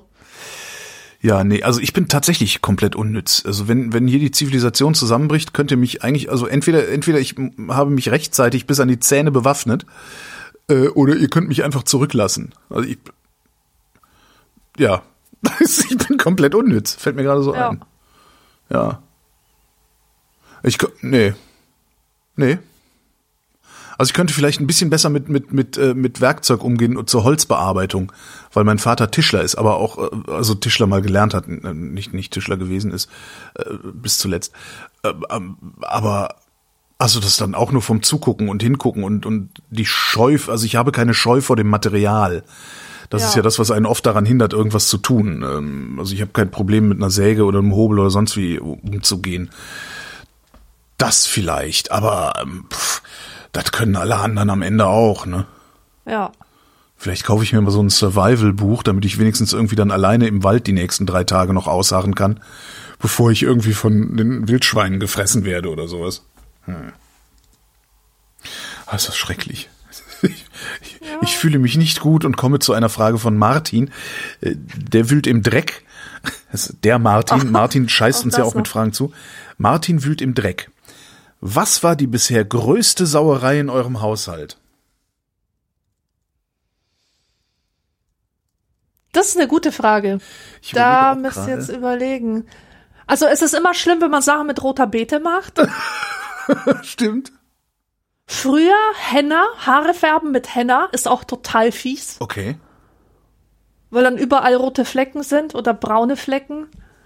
Und das ist sehr schwer, das so zu benutzen, dass es nicht in alle Richtungen spritzt. Ja. Dann alles, was man mit Stärke macht und Mehl. Ja, da muss man vorsichtig sein, ja. ja. Aber das hatte ich bisher auch noch nicht. Ich überlege Ja. immer noch. Also, hm. Ich habe mal, das war das erste Mal in meinem Leben, dass ich eine Spülmaschine in der Einbauküche hatte. In der Einbauküche der gemieteten Wohnung. Ähm, also die Küche gehörte zur Wohnung und da war eine Spülmaschine drin und ich war total happy, eine Spülmaschine zu haben. Meine Eltern hatten auch eine Spülmaschine, aber irgendwie habe ich, also ich habe die auch benutzt und eingeräumt und so, aber ich habe mich nie so richtig darum gekümmert, wie, was macht eigentlich so eine Spülmaschine? und hatte dann irgendwie so den üblichen Junggesellen-Tellerstapel in der Spüle stehen, hab gedacht, so, das räumst du doch jetzt mal in die Spülmaschine, aber das ist ja, das ist ja irgendwie krustig, warum auch immer, war halt so ein bisschen angekrustet. Äh, das weichst du mal so ein bisschen ein und hab dann da Spüli drüber gekippt, weißt du? Hab so ein bisschen mhm. Spüli über den Teller gemacht und ein bisschen stehen lassen und also Spüli so eingewirkt, und dann habe ich die Teller und allen Pipapo in die Spülmaschine geräumt. Stellt sich raus, eine Spülmaschine macht aus einem Spülmittel, das dazu da ist, Schaum zu erzeugen, damit der Mensch, der mit der Hand spült, das Gefühl hat, es würde hier aktiv gereinigt und so. Nur deswegen gibt's ja diesen Schaum, brauchst du ja eigentlich gar nicht. Ne? Schätze ich jetzt mal. Äh, daraus macht die Spülmaschine noch mehr Schaum. Und ich mach so die Spülmaschine an, buddel, buddel, buddel, buddel, äh, weiß nicht, was ich gemacht habe, gehe irgendwann in die Küche und denke, oha, und hatte halt Schaumparty. Hatte halt so, ja, noch nicht ganz so schlimm, aber hatte echt einen guten, einen guten Haufen Schaum vor der Spülmaschine liegen. Das, das war so eine Sauerei, Boah. ich mich erinnere. Krass. Und dann habe ich mal, das kann man sich sogar noch anhören, ich weiß nur nicht mehr in welcher Sendung das war, ähm, einer der Weinsendungen, da habe ich eine Flasche Sekt oder Champagner aufgemacht, die so sehr unter Druck stand, dass ich glaube, die halbe Flasche sich über mein Wohnzimmer ergossen hat. Also wirklich fump. Psch. Uh, krass. Und ich ich habe manchmal das Gefühl, dass ich heute noch Flecken davon finde. Mhm. So in irgendwie in, in der, weißt du, so hinter der Türzarge. Hä, was ist denn das für ein Grind? Wie kommt denn der dahin? Und das ist so, wo ich dann denke, oh, immer noch immer noch von dem Sekt von ja. vor fünf Jahren oder so. Aber ja. das ist eigentlich auch so das, das Geringste. Aber ich, bisher habe ich echt Glück gehabt, dass ich, dass ich nicht irgendwie größere Wasserschäden und, und sonst wie. Ja, ist bei mir genauso. Also ist alles, was mir einfällt, sind jetzt diverse Unfälle mit Mehl oder roter Beete, aber das, das ist ja nix. Nee. Das ist ja keine wirkliche Sauerei. Nee. Das gehört zum Erwartbaren. Ja, ich überlege gerade sonst nicht. Es gab mal so ein Buch von einem Rettungssanitäter. War der Rettungssanitäter? Ich glaube ja. Ähm, das hieß, jetzt gucken Sie sich mal diese Sauerei an. Und das muss der Satz gewesen sein, den eine Frau zu ihm gesagt hat, als er reingekommen ist, nachdem sie ihren Mann mit irgendwie 20 Messerstichen ermordet oh! und alles voller Blut war. Jetzt, jetzt gucken Sie sich mal diese Sauerei an. Krass, oder? Absolut. Wahrscheinlich habe ich auch gerade Mist erzählt, es hieß ganz anders, er war eigentlich Polizist, aber ist ja egal. Nächste Frage. Der kleine Lenny würde gerne wissen, wie man das Gefühl los wird, sich ständig vor anderen rechtfertigen zu müssen. Ja, Lenny, das frag ich dich. Ach, der Arme. Oh, jetzt hast du ihm die schlimmste aller Antworten. Euch mache ich fertig. ähm, das ist, ja. das ist ganz schlimm. Das ist ja. Ah, das ist ein Selbstwertproblem. Das habe ich ja auch. Ähm, ja, wer hat's nicht? Ne? Das haben eigentlich alle intakten Menschen, die jetzt keine Psychopathen sind, haben früher oder später Probleme mit ihrem Selbstwertgefühl. Ja, ähm, ja, ich, ich, ich meine das anders. Also abgesehen, ab, abgesehen davon, dass ich Probleme mit meinem, äh, möglicherweise ist, ist dieser Defekt bei mir dann auch gründet in, in, in mangelndem Selbstwertgefühl. Aber ich habe, also ich habe nicht das Gefühl, mich ständig vor anderen rechtfertigen zu müssen, sondern ich habe, das ist nicht nur ein Gefühl, sondern ich, ich lebe das in, in einer ständigen Verpflichtung. Ich fühle mich ständig allem und jedem verpflichtet. Aha. So und das ist ja so was Ähnliches. Ne? So, Kannst du mal ein Beispiel geben? Ähm, so, wir sind verabredet heute Abend äh, zum Bier, ja, so oder zum Essen. Wir sind für heute Abend zum Essen verabredet. Ich habe Bad Hair Day. Mir, mir geht's echt nicht gut, ja, so psychisch. Ich will nicht unter Ach Leute. So. Ich, ich kann nicht raus. Ich will nicht raus. Ich komme garantiert trotzdem. Ah, also ich okay. schaffe es noch nicht mal eine plausible, gute Ausrede mir einfallen zu lassen. Ich, äh, das, weißt du so, man könnte ja einfach sagen, boah, scheiße, ich hab, ich hab irgendwie, ich, mir ist schlecht, ich hab Migräne, ich hab mich übergeben, ich hab Durchfall gekriegt, irgendein Scheiß, ja. Man könnte ja auch sogar sagen, ich kann nicht. Ich kann heute nicht raus, es tut mir leid. Es liegt nicht an dir, es liegt an mir, ich hab Bad Hair Day. Verstehen die meisten Menschen auch. Ich kann das nicht. Das so, und das ist mit allem, mit wirklich allem so, was ich in meinem Leben so habe. Das ist, ja. Das ist, das, du erinnerst dich daran, dass ich mit diesem Buch gescheitert bin. Im Grunde habe ich da, war das, war das so, ne, natürlich habe ich mich geschmeichelt gefühlt, hier schreibt doch mal ein Buch für uns, ho, ho, ho, jetzt werde ich auch noch Autor und sowas. Aber am Ende, letztendlich ist es so, dass ich mich in eine Pflicht gesetzt habe, die zu erfüllen ich nicht in der Lage war. Und das hätte ich am, äh, vom ersten Tag an erkennen müssen. Mhm. Habe ich vielleicht sogar, aber ich, weißt du, aber ich habe ja gesagt, ich mache das, dann mache ich das. Und, dann, mhm. und wenn mir damals die Lektorin, äh, wenn, wenn die mir da nicht einen Ausweg äh, geliefert hätte, ich wäre wahrscheinlich, das wollte ich sagen, wäre ich wahrscheinlich therapiebedürftig, was ich sowieso bin, aber ich, ich wäre zusammengebrochen darunter. Mhm, mhm, mhm, mhm. Okay, also du hattest tatsächlich, obwohl du das jetzt, obwohl du da, obwohl das glimpflich ausgegangen ist, musst du daran hart geknabbert haben, eben weil du dieses Pflichtgefühl ha hast. Also ja. du hast das Versprechen gegeben, du konntest es nicht halten und es ja, hatte ja, üble äh, Konsequenzen für dein Gefühlsleben. Ja, ja, absolut. Ja, ja. Ich meine, ich habe da jetzt viel daraus gelernt. Das ist jetzt auch nichts, wo ich schlaflose Nächte von habe. Ähm, es ist mir unendlich peinlich, das immer noch. Äh, und und äh, über über über eine Ecke oder zwei Ecken haben die Lektorin und ich sogar gemeinsame Freunde oder Bekannte, so dass es sein kann, dass wir uns irgendwann noch mal über den Weg laufen. Mhm. Und ich hoffe, ich erkenne sie dann nicht. Hör mal, hört die nicht die Vrindheit? Ach du Scheiße, ja stimmt. Ich meine, die hört die Vrindheit. Nein, nee, natürlich nicht, weil wir komplett irrelevant sind und, und weil ich das so ja, verkackt also habe, nee, hast die uns jetzt sowieso. Wird die, mittlerweile wird die das nicht mehr hören. Also das ist, äh, ja, naja. Nee, da, also aber, aber das sind so, ne, und das habe ich mit allem und mit, mit allem nur Denkbaren. Allem, wo ich, also, ne, wer A sagt, muss auch B sagen, so, ne, the show must go on. Das ist so, ja, und das ist letztendlich ja was, äh, genauso was wie ein Rechtfertigungsdruck. Ja. Und ich weiß nicht, wie man das los wird. Äh, Psychotherapie. Vielleicht. Ja, Psychotherapie würde ich, würde ich auch vorschlagen. Und dann tatsächlich arbeiten am Selbstwert und lernen, dass es komplett okay ist, äh, nicht immer perfekt zu sein und zu versagen und dass man sich für nichts rechtfertigen muss. Ja. Und ich hab's ja, ich hab's ja noch gut. Ich meine, ich, mein Geschäftsmodell ist ja das öffentliche Scheitern. Ja, siehst du mal. Ja, das heißt, ich habe äh, diesen, also man, man spricht ja vom Verlifestylen einer einer äh, psychischen Störung ähm, und im Grunde habe ich diesen Defekt, den ich habe, sehr gut verlifestylt, weil das zu meinem Showkonzept gehört sozusagen. Ne? Das mhm. heißt, ich hab's noch gut. Aber was ist mit Lenny, der das vielleicht nicht? Ja, der kann, arme ne? Lenny. Äh, Isabel. Nee, oh. Katja und Isabel sind neugierig. Hättet ihr gerne einen Zwilling? Wie stellt ihr euch das Leben als Zwilling vor? Würdet ihr es ausnutzen und eure Mitmenschen veräppeln? Tja. War für mich immer der schlimmste Albtraum, einen Zwilling zu haben. Das finde, also das habe ich mir immer super creepy vorgestellt. Und ich habe auch die Zwillinge, die es in meinem Umfeld gab, ganz und gar nicht beneidet ähm, das hat so was Unheimliches. Du kennst ja dieses Doppelgängermotiv aus der Horrorliteratur. Ja, ja, ja, ja.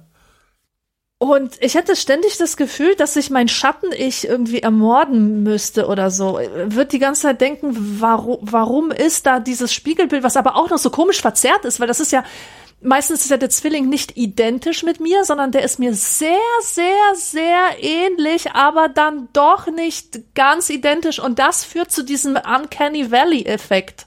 Was ist der Uncanny Valley-Effekt? Das kennst du bestimmt. Ähm, also man hat zum Beispiel untersucht, wann Figuren, künstlich geschaffene Figuren, ähm, den Leuten unheimlich werden und nicht mehr als süß empfunden Aha. werden. Und zwar passiert das genau dann, äh, wenn die Grenze, wenn es zu einer Grenzsituation kommt, also wenn es an die Grenze kommt, wo man den Unterschied feststellen kann. Also ähm, du hast ein Tier, äh, ja. ein, ein künstliches, tierisches Wesen und wenn du das so weit veränderst, dass es dem Menschen immer ähnlicher wird, dass es irgendwann menschliche Augen hat, ja. Nase immer menschlicher wird, dann kommt der Moment, wo es einfach nur scheiße creepy wirkt. Das stimmt, ja. Ja, und also und das ist halt kurz, bevor sich dieses Ding tatsächlich in einen Menschen verwandelt. Mhm. Und so sehe ich das auch mit Zwillingen. Die Ähnlichkeit, die ist, ähm, die ist im Uncanny Valley Bereich. Okay. Ich bin ein Einzelkind. Ich habe mir über sowas noch nie Gedanken gemacht, ehrlich gesagt. Und ich, ich kann mich doch überhaupt nicht reindenken. Also ich Ja. kann, ich Ja, kann, ja, ich kann mich noch nicht auch. mal, ich kann mich noch nicht mal, ich könnte noch nicht mal die Frage beantworten, ob ich lieber, ob ich lieber Geschwister hätte oder nicht. Also doch kann ich. Es wäre vielleicht ganz gut, weil dann wäre, wenn meine Eltern dann irgendwann mal das zeitliche segnen, noch jemand da aus der Familie. Andererseits habe ich jetzt eine eigene Familie. Ja. Also das, auch wenn es nur eine halbe ist sozusagen, also weil die Kinder sind ja nicht meine, aber das, ja, und vielleicht ist das auch nur so ein komisches, mystisches Konzept, das, das dann ist jemand da. Also, sagen wir mal so, ich habe nicht das Gefühl, dass ich darunter leide oder gelitten habe, keine Geschwister gehabt zu haben. Und nee, weiß nicht. Aber ich glaube, wenn ich einen Zwilling hätte, so wie ich heute drauf bin, ich würde nur Faxen machen damit. ich würde echt gleichen Klamotten und also so, was man so macht, so diese gibt's ja auch so diese ganzen Geschichten. Äh, ne? Ja, und das habe ich ehrlich gesagt nie so richtig verstanden. Warum kleidet man Zwillinge bewusst gleich? Ja, das sind ja zumindest die in meiner Eltern, die Generation das war das nur so. das- ja, ja, eben, eben, das sind die Eltern, aber die müssen doch wissen, dass sie es allen total schwer machen. Ja. Ja, das finden die aber, das finden die aber irgendwie total die lustig. das süß oder lustig so? und süß, genau. Das finden Ja. die süß. Aber ich würde das ja nicht machen, weil es süß ist, sondern um für möglichst viel Irritation im Alltag zu sorgen. Ja. Weil das finde ich ja nach wie vor erstrebenswert, Irritation und Wellness. Ja, aber Zwilling. Ja, aber doch, ja, ich würde Spaß machen damit. Der Martin interessiert sich fürs Konservieren von Ansichten. Inwieweit ist es für euch wichtig, zwecks Dokumentation eures Lebens viele Fotos mit Freunden oder von Wohnungen und so weiter zu haben? Oh, das ist echt extrem schwierig, weil ich wirklich dazu neige, mein Leben über zu dokumentieren.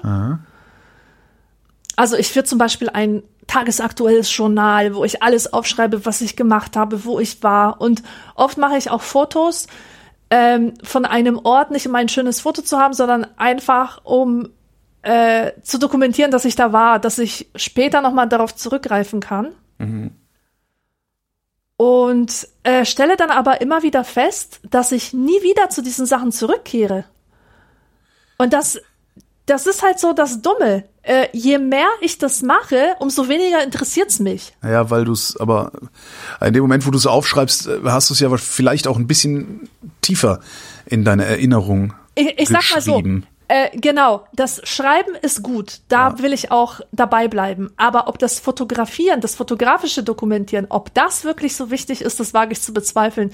Vor allem, ähm, es zieht meiner Meinung nach etwas von der Erfahrung weg, weil die Art und Weise, wie man etwas erlebt, das ist sehr viel mehr als das, was visuell von dieser Sache übrig ist. Und manchmal verfälscht das Foto die eigene Erinnerung und das Erlebnis. Ja, nee, ja, ist, ist bra braucht man gar nicht. Also was heißt braucht man gar nicht? Brauche ich gar nicht. Ich habe vor, ist mittlerweile auch schon, ach ich weiß es gar nicht, sechs, acht Jahre her, ähm, bei einem Festplattencrash mit einem Backup-Fehler. Also ich habe so, ich, ich habe mein, unter anderem meine Fotos äh, online gebackupt in so einem, ne, so äh, egal, also mit so einem klein, kleines Programmchen, das im Hintergrund läuft und äh, das immer backupt, also auf einen auf einen Server, auf einen anderen. Und da hatte ich irgendwas falsch eingestellt. Mir ist die Festplatte geschrottet. Ich bin an meine Daten nicht mehr rangekommen, hab äh, und und das Backup war kaputt. Das heißt, ich Oh habe je. ähm, wann habe ich meine ersten digitalen Fotos gemacht? Das muss so um 2003, 2003, 2004 so rum, habe ich meine ersten digitalen Fotos gemacht. Also ich habe so ungefähr zehn, zehn Jahre Foto, Fotos, zehn Jahre gemachte Fotos einfach verloren. Die waren halt einfach weg. Ähm, die fehlen nicht. Ja, das ist ein interessantes Phänomen. So, ich, ne, wenn ich, wenn ich, wenn ich mich irgendwie hinsetze und denke, was, was hast du denn damals gemacht? 2005, wo hast du denn damals gewohnt? Wo bist du denn damals hingefahren? Irgendwie, äh, das, das habe ich alles, wie man so schön sagt, im Herzen. Ja, Und das, also ich, dafür brauche ich die Fotos nicht. Nichtsdestotrotz fotografiere ich halt die ganze Zeit irgendwie, weil dadurch, dass man es im Smartphone hat, ähm, ist es ja auch kein großer Akt und kein großer Aufwand mehr. Ähm, aber die Fotos, die ich dann wirklich bewahrenswert finde, das ist dann eher aus so einem Grund wie, ach guck mal, wie der vor zehn Jahren ausgesehen hat. Ja. Ja, und guck mal, was für lustige Autos vor 30 Jahren in der Gegend rumgefahren sind. Also für sowas. Ja, und deswegen ist es so, äh, Das heißt, finde ich das immer so witzig, wenn, wenn Leute an touristischen Orten sind und warten, bis überhaupt keine Touristen mehr zu sehen sind, um dann ein langweiliges Foto von irgendeinem Bauwerk zu machen. Dabei ist es das, was dich wirklich interessiert nach, nach 20 Jahren oder so, was die Leute anhatten und welche Autos auf den Straßen Genau. rumfuhren. Und, und so gesehen haben Fotos für mich dann tatsächlich so einen, so einen Postkarteneffekt irgendwie. Mhm. Ohne Postkarten zu sein, weil auf den Postkarten sind die Gebäude ja dann tatsächlich ohne Touristen, weil das dann morgens um fünf mal fotografiert wurde oder Ja. sowas. Ja. Ja, nee, ja. Aber nee. Manchmal, was ich, manchmal denke ich, ich ein Tagebuch wäre gut gewesen. Also ich glaube, wenn ich jetzt auf 40 Jahre und wenn es nur so rudimentär ist, weißt du, wie so äh, gibt ja auch so viele also von so von so Schriftstellern oder so Tagebücher, wo dann einfach nur drin steht 6:30 Uhr aufgestanden, mittags Schnitzel oder so. 9 Uhr Korrespondenz. Irgendwie sowas. Aber das fände ich schon total klasse, wenn ich mir sowas immer notiert hätte, aber da bin ich da bin ich nicht nicht diszipliniert genug für leider. Oh, jetzt wird's sexuell. Purification sexuell. Dennis schreibt, beim Schmökern durchs Reddit-Forum fiel mir ein Bild einer Pride Parade auf. Welches, welches, ne, übrigens, welches ist ein Wort, ich höre sofort auf, weiterzulesen, wenn in einem Text anstelle von das Ich danke dir, oder die so welches sehr. oder welche steht. Ich höre sofort auf, weiterzulesen. oh, Ja? danke für deine Und das mache ich mit dieser. Frage jetzt auch. Ja. Hä, was? Wie? Was? Nicht? Meinst du, ich sollte weiterlesen? Ja, Okay. du solltest Okay, ein dann lese ich jetzt weiter. Ja, Eine Ausnahme ich, mein, ich, machen. aber ich, ich, Moment, ich mache eine Ausnahme. Ich finde es super gut, dass du das gesagt hast, weil Das ist dieses, geschwollen, das dieses, ist geschwulst. Ist ja, und weißt du, das Schlimmste ist, dass das den Kindern teilweise so beigebracht äh, wird, dass man sagt, versucht so viele Synonyme wie möglich zu gebrauchen, denn das ist dann ein guter Stil. Und versucht so Wortdoppelungen wie die, die zu verhindern, Ja. indem ihr die, welche und so schreibt. Das ist so ein Bullshit. Es, ich habe mich noch nie gestört an die, die oder der, der. Manchmal kann man es nicht äh, verhindern und es ist, hört sich komplett natürlich an, Genau. auch im Gesprochenen, ja. Wohingegen welches welcher Hör auf, das ist das ist Verdruss sorgt. das ist das ist Geschwollenheit. Das ist der Ja. Versuch, das ist der Versuch äh, intellektueller zu klingen, als man selber vielleicht ist und das ist immer ganz schlau, furchtbar. Wohingegen dieses jenes sehr sehr wichtig ist. Ja. Ja? Wenn du nämlich in einem Satz zwei Substantive hast, ja, was weiß ich nicht. Äh, äh, weiß ich, äh, äh, es fuhren zwei Autos über die. Das, das erste Auto kam um 12, das zweite Auto kam um 13 Uhr. Dann wirst du, wenn du über das zweite Auto, also Komma, dann, wenn du über das zweite Auto weiterschreibst, wirst du schreiben dieses. Und wenn du über das erste Auto schreibst, wirst du schreiben jenes, weil das da Ja. hinten ist. Das ist nochmal was anderes. Aber welches statt äh, das? Also nochmal. Beim Schmökern durchs Reddit-Forum fiel mir ein Bild einer Pride Parade auf, das eine vor Kindern laufende BDSM-Gruppe zeigte. BDSM sind die Leute, die sich irgendwie äh, in Leder kleiden und so Heftzwecken an die Brust warten. Ich, das das finde ich faszinierend. Also ich, ich kann mir total viel vorstellen, aber das kann ich mir nicht vorstellen. Das finde ich total faszinierend. Das ist komplett außerhalb meiner Vorstellungskraft. Ganz witzig. Wie, dass Leute das machen? Dass Leute das, und dass, geil finden. dass Leute das machen, ja, und das geil finden. Und das, ne, das ist also BDS, was heißt denn das nochmal? Bondage, Ding. also die sich, die sich irgendwie ja ein, einpacken, einwickeln lassen, äh, Sado, Maso, also dann irgendwie mit Schmerz und so. Das ist alles komplett nicht meine Welt. Les mal die Frage Ja, äh. Entschuldigung. Aufgrund der Diskussion in den Kommentaren brachte mich dieses Bild auf folgende Frage. Sollten solche sexuellen Neigungen vor der Öffentlichkeit versteckt werden, um unsere Kinder zu schützen? Die Anführungszeichen hat er mitgeschrieben. Um unsere Kinder zu schützen, wo ist die Grenze? Ab welchem Alter kann man Kindern oder Jugendlichen diese Themen näher bringen? Ich finde das eine gute und berechtigte Frage. Denn mich persönlich haben als Kind, als Jugendliche und sogar noch als junge Erwachsene Darstellungen von BDSM total verstört. Und zwar so hochgradig verstört, dass ich richtig schlechte Gefühle hatte ein paar Stunden lang. Wow. Mir, Ja, also mir war das immer völlig wirklich. egal. Also Ja, ich, du kannst ich, dich ja an deine Kindheit und Jugend kannst du dich ja nicht erinnern. Ja, okay, das stimmt. Weil- Aber wenn mich das verstört hätte, da würde ich das, das hätte ich doch irgendwie mitgekriegt, oder? Ich, Ja, kann sein. Also es ist ähm, natürlich auch ähm, die Art der Präsentation. Also wenn jetzt so ein YMCA Ledertyp vor mir steht mit so einem Bart, der sieht ja ganz lustig aus. Ich schick dir mal das Foto, das dazugehört. Kannst du dir ja mal angucken. Äh, das Foto, das wozu gehört? Das zu diesem, äh, ähm, dass, dass er, dass er. Äh, Ach so, das hat er noch. Äh, hat ja, ja, er hat noch einen Link dazu geschrieben. Ich schick dir das gerade mal. Auf dem Foto sieht man halt Pride Parade. Äh, zwei Typen in schwarzem Leder, beziehungsweise einer mit nacktem Oberkörper und nur so einen schwarzen Lederriemen darüber, führen an der wow. Leine, führen an einer Leine drei andere Menschen, die zum Teil ah, ja. in Lack gekleidet sind, schwarze ja. Masken anhaben und das so ein bisschen so, so hündisch, hündisch äh, davor ja. laufen, so an der Leine. Dahinter laufen Kinder, die, äh, ich schätze mal so, äh, zwischen 10 und da hinten 16, 17 Jahren alt sind äh, und vor allen Dingen die ganz vorne laufen, also die Jüngeren gucken irritiert. Mhm. Also das finde ich schon wirklich grenzwertig. Das ist genau der Stuff, der mich damals verstört hätte. Ja. Also heute natürlich gar nicht. Also ich das irgendwie, ja, whatever, ne? Äh, aber Nee, für meine Sensibilität ist das nix. Daraus würde ich jetzt nicht ableiten, dass man so etwas in der Öffentlichkeit auf keinen Fall zeigen darf und so. Weil es gibt ja auch äh, ja ja genau. Es gibt ja auch Beate Use äh, Schaufenster in, in Innenstädten und so weiter. Ja, da sagt auch keiner was. Ja. Ähm, aber ich persönlich würde das ist schwierig, dann eine Aussage zu treffen. Ich will auch keine pauschalen Aussagen treffen. Ich sag nur, es, ich finde den Gedanken absolut nachvollziehbar, dass es etwas ist, was man vielleicht Kindern nicht zumuten möchte. Ja. Und das sage ich, das sage ich aus meiner eigenen Kindsperspektive und ich weiß, dass ich für sowas extrem sensibel war und mir das echt Albträume beschert hätte. Dann geh halt nicht mit deinen Kindern auf eine Pride Parade.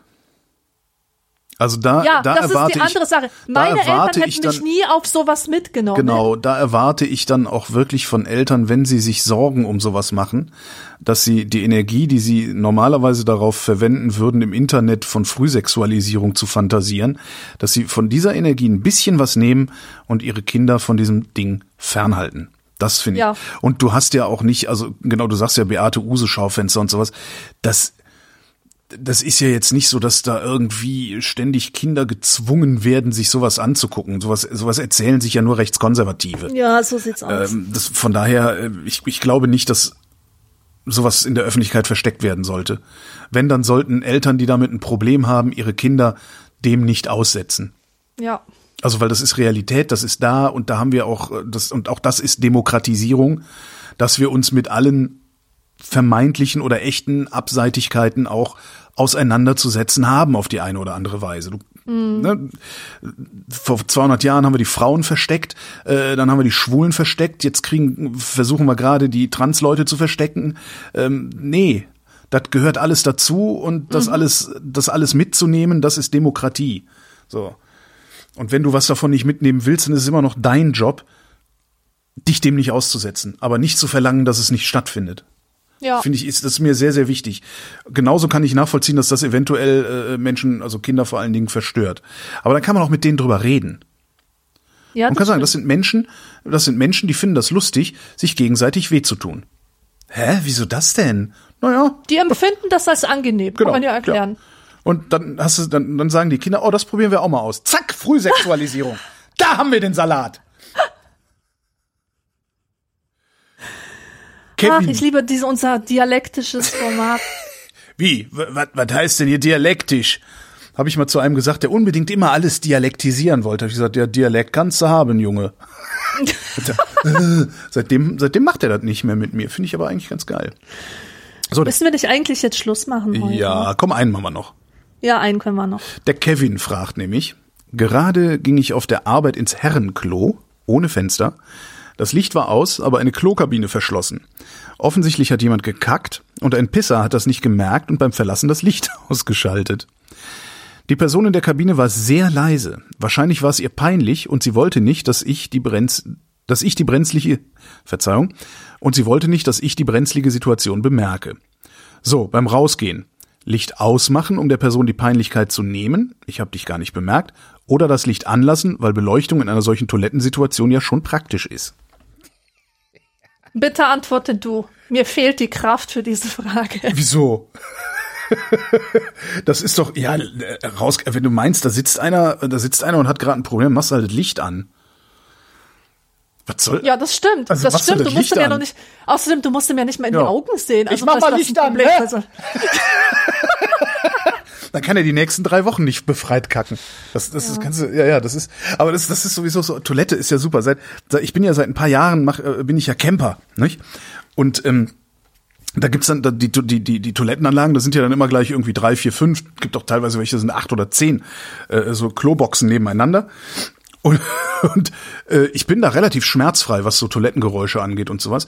Der Geruch, den finde ich nicht ganz so geil, aber das geht mit FFP2-Maske wirklich ganz, ganz hervorragend. Also ich habe so gefühlt 70 Prozent der Fäkalgerüche werden einfach rausgefiltert. Damit. Ja, das ist super. Das ist total ja. geil. Äh, aber es gibt halt echt Leute, die haben ganz, ganz große Probleme, in einer nicht ruhigen Umgebung zu kacken, habe ich das Gefühl. Das ist immer ganz lustig. Dann sitzt du da so, kackst vor dich hin und dann kommt einer auf das Klo daneben und verhält sich ja, verhält sich irgendwie bizarr leise. Weißt du so, der ist gar der der ist so leise, dass da weniger als eine Person auf dem Klo neben dir sitzt. Das ja. ist schon sehr lustig. Ja, das ist, kann man kann man ganz schöne ganz schöne Sozialstudien auch machen auf dem äh, Camping Camping äh, wie heißt das Klo nicht Klo, sondern äh, Waschhaus. Sanitäre Anlagen und damit kommen wir zur obligatorischen Höflichkeitsfrage von Esurel. Wie geht's uns denn heute? Mir geht's super. Ich hatte immer noch kein Corona. Geil. Ähm, und ich bin gespannt, ob die Vrindheit jetzt wirklich tot ist. Also ob wir quasi die nächste Sendung aus der Gruft aufnehmen. Oder. Aber dann auch mit solchen Stimmen. Natürlich. genau. Nicht nur Grabesstimme, sondern auch immer direkt so ein bisschen fadend.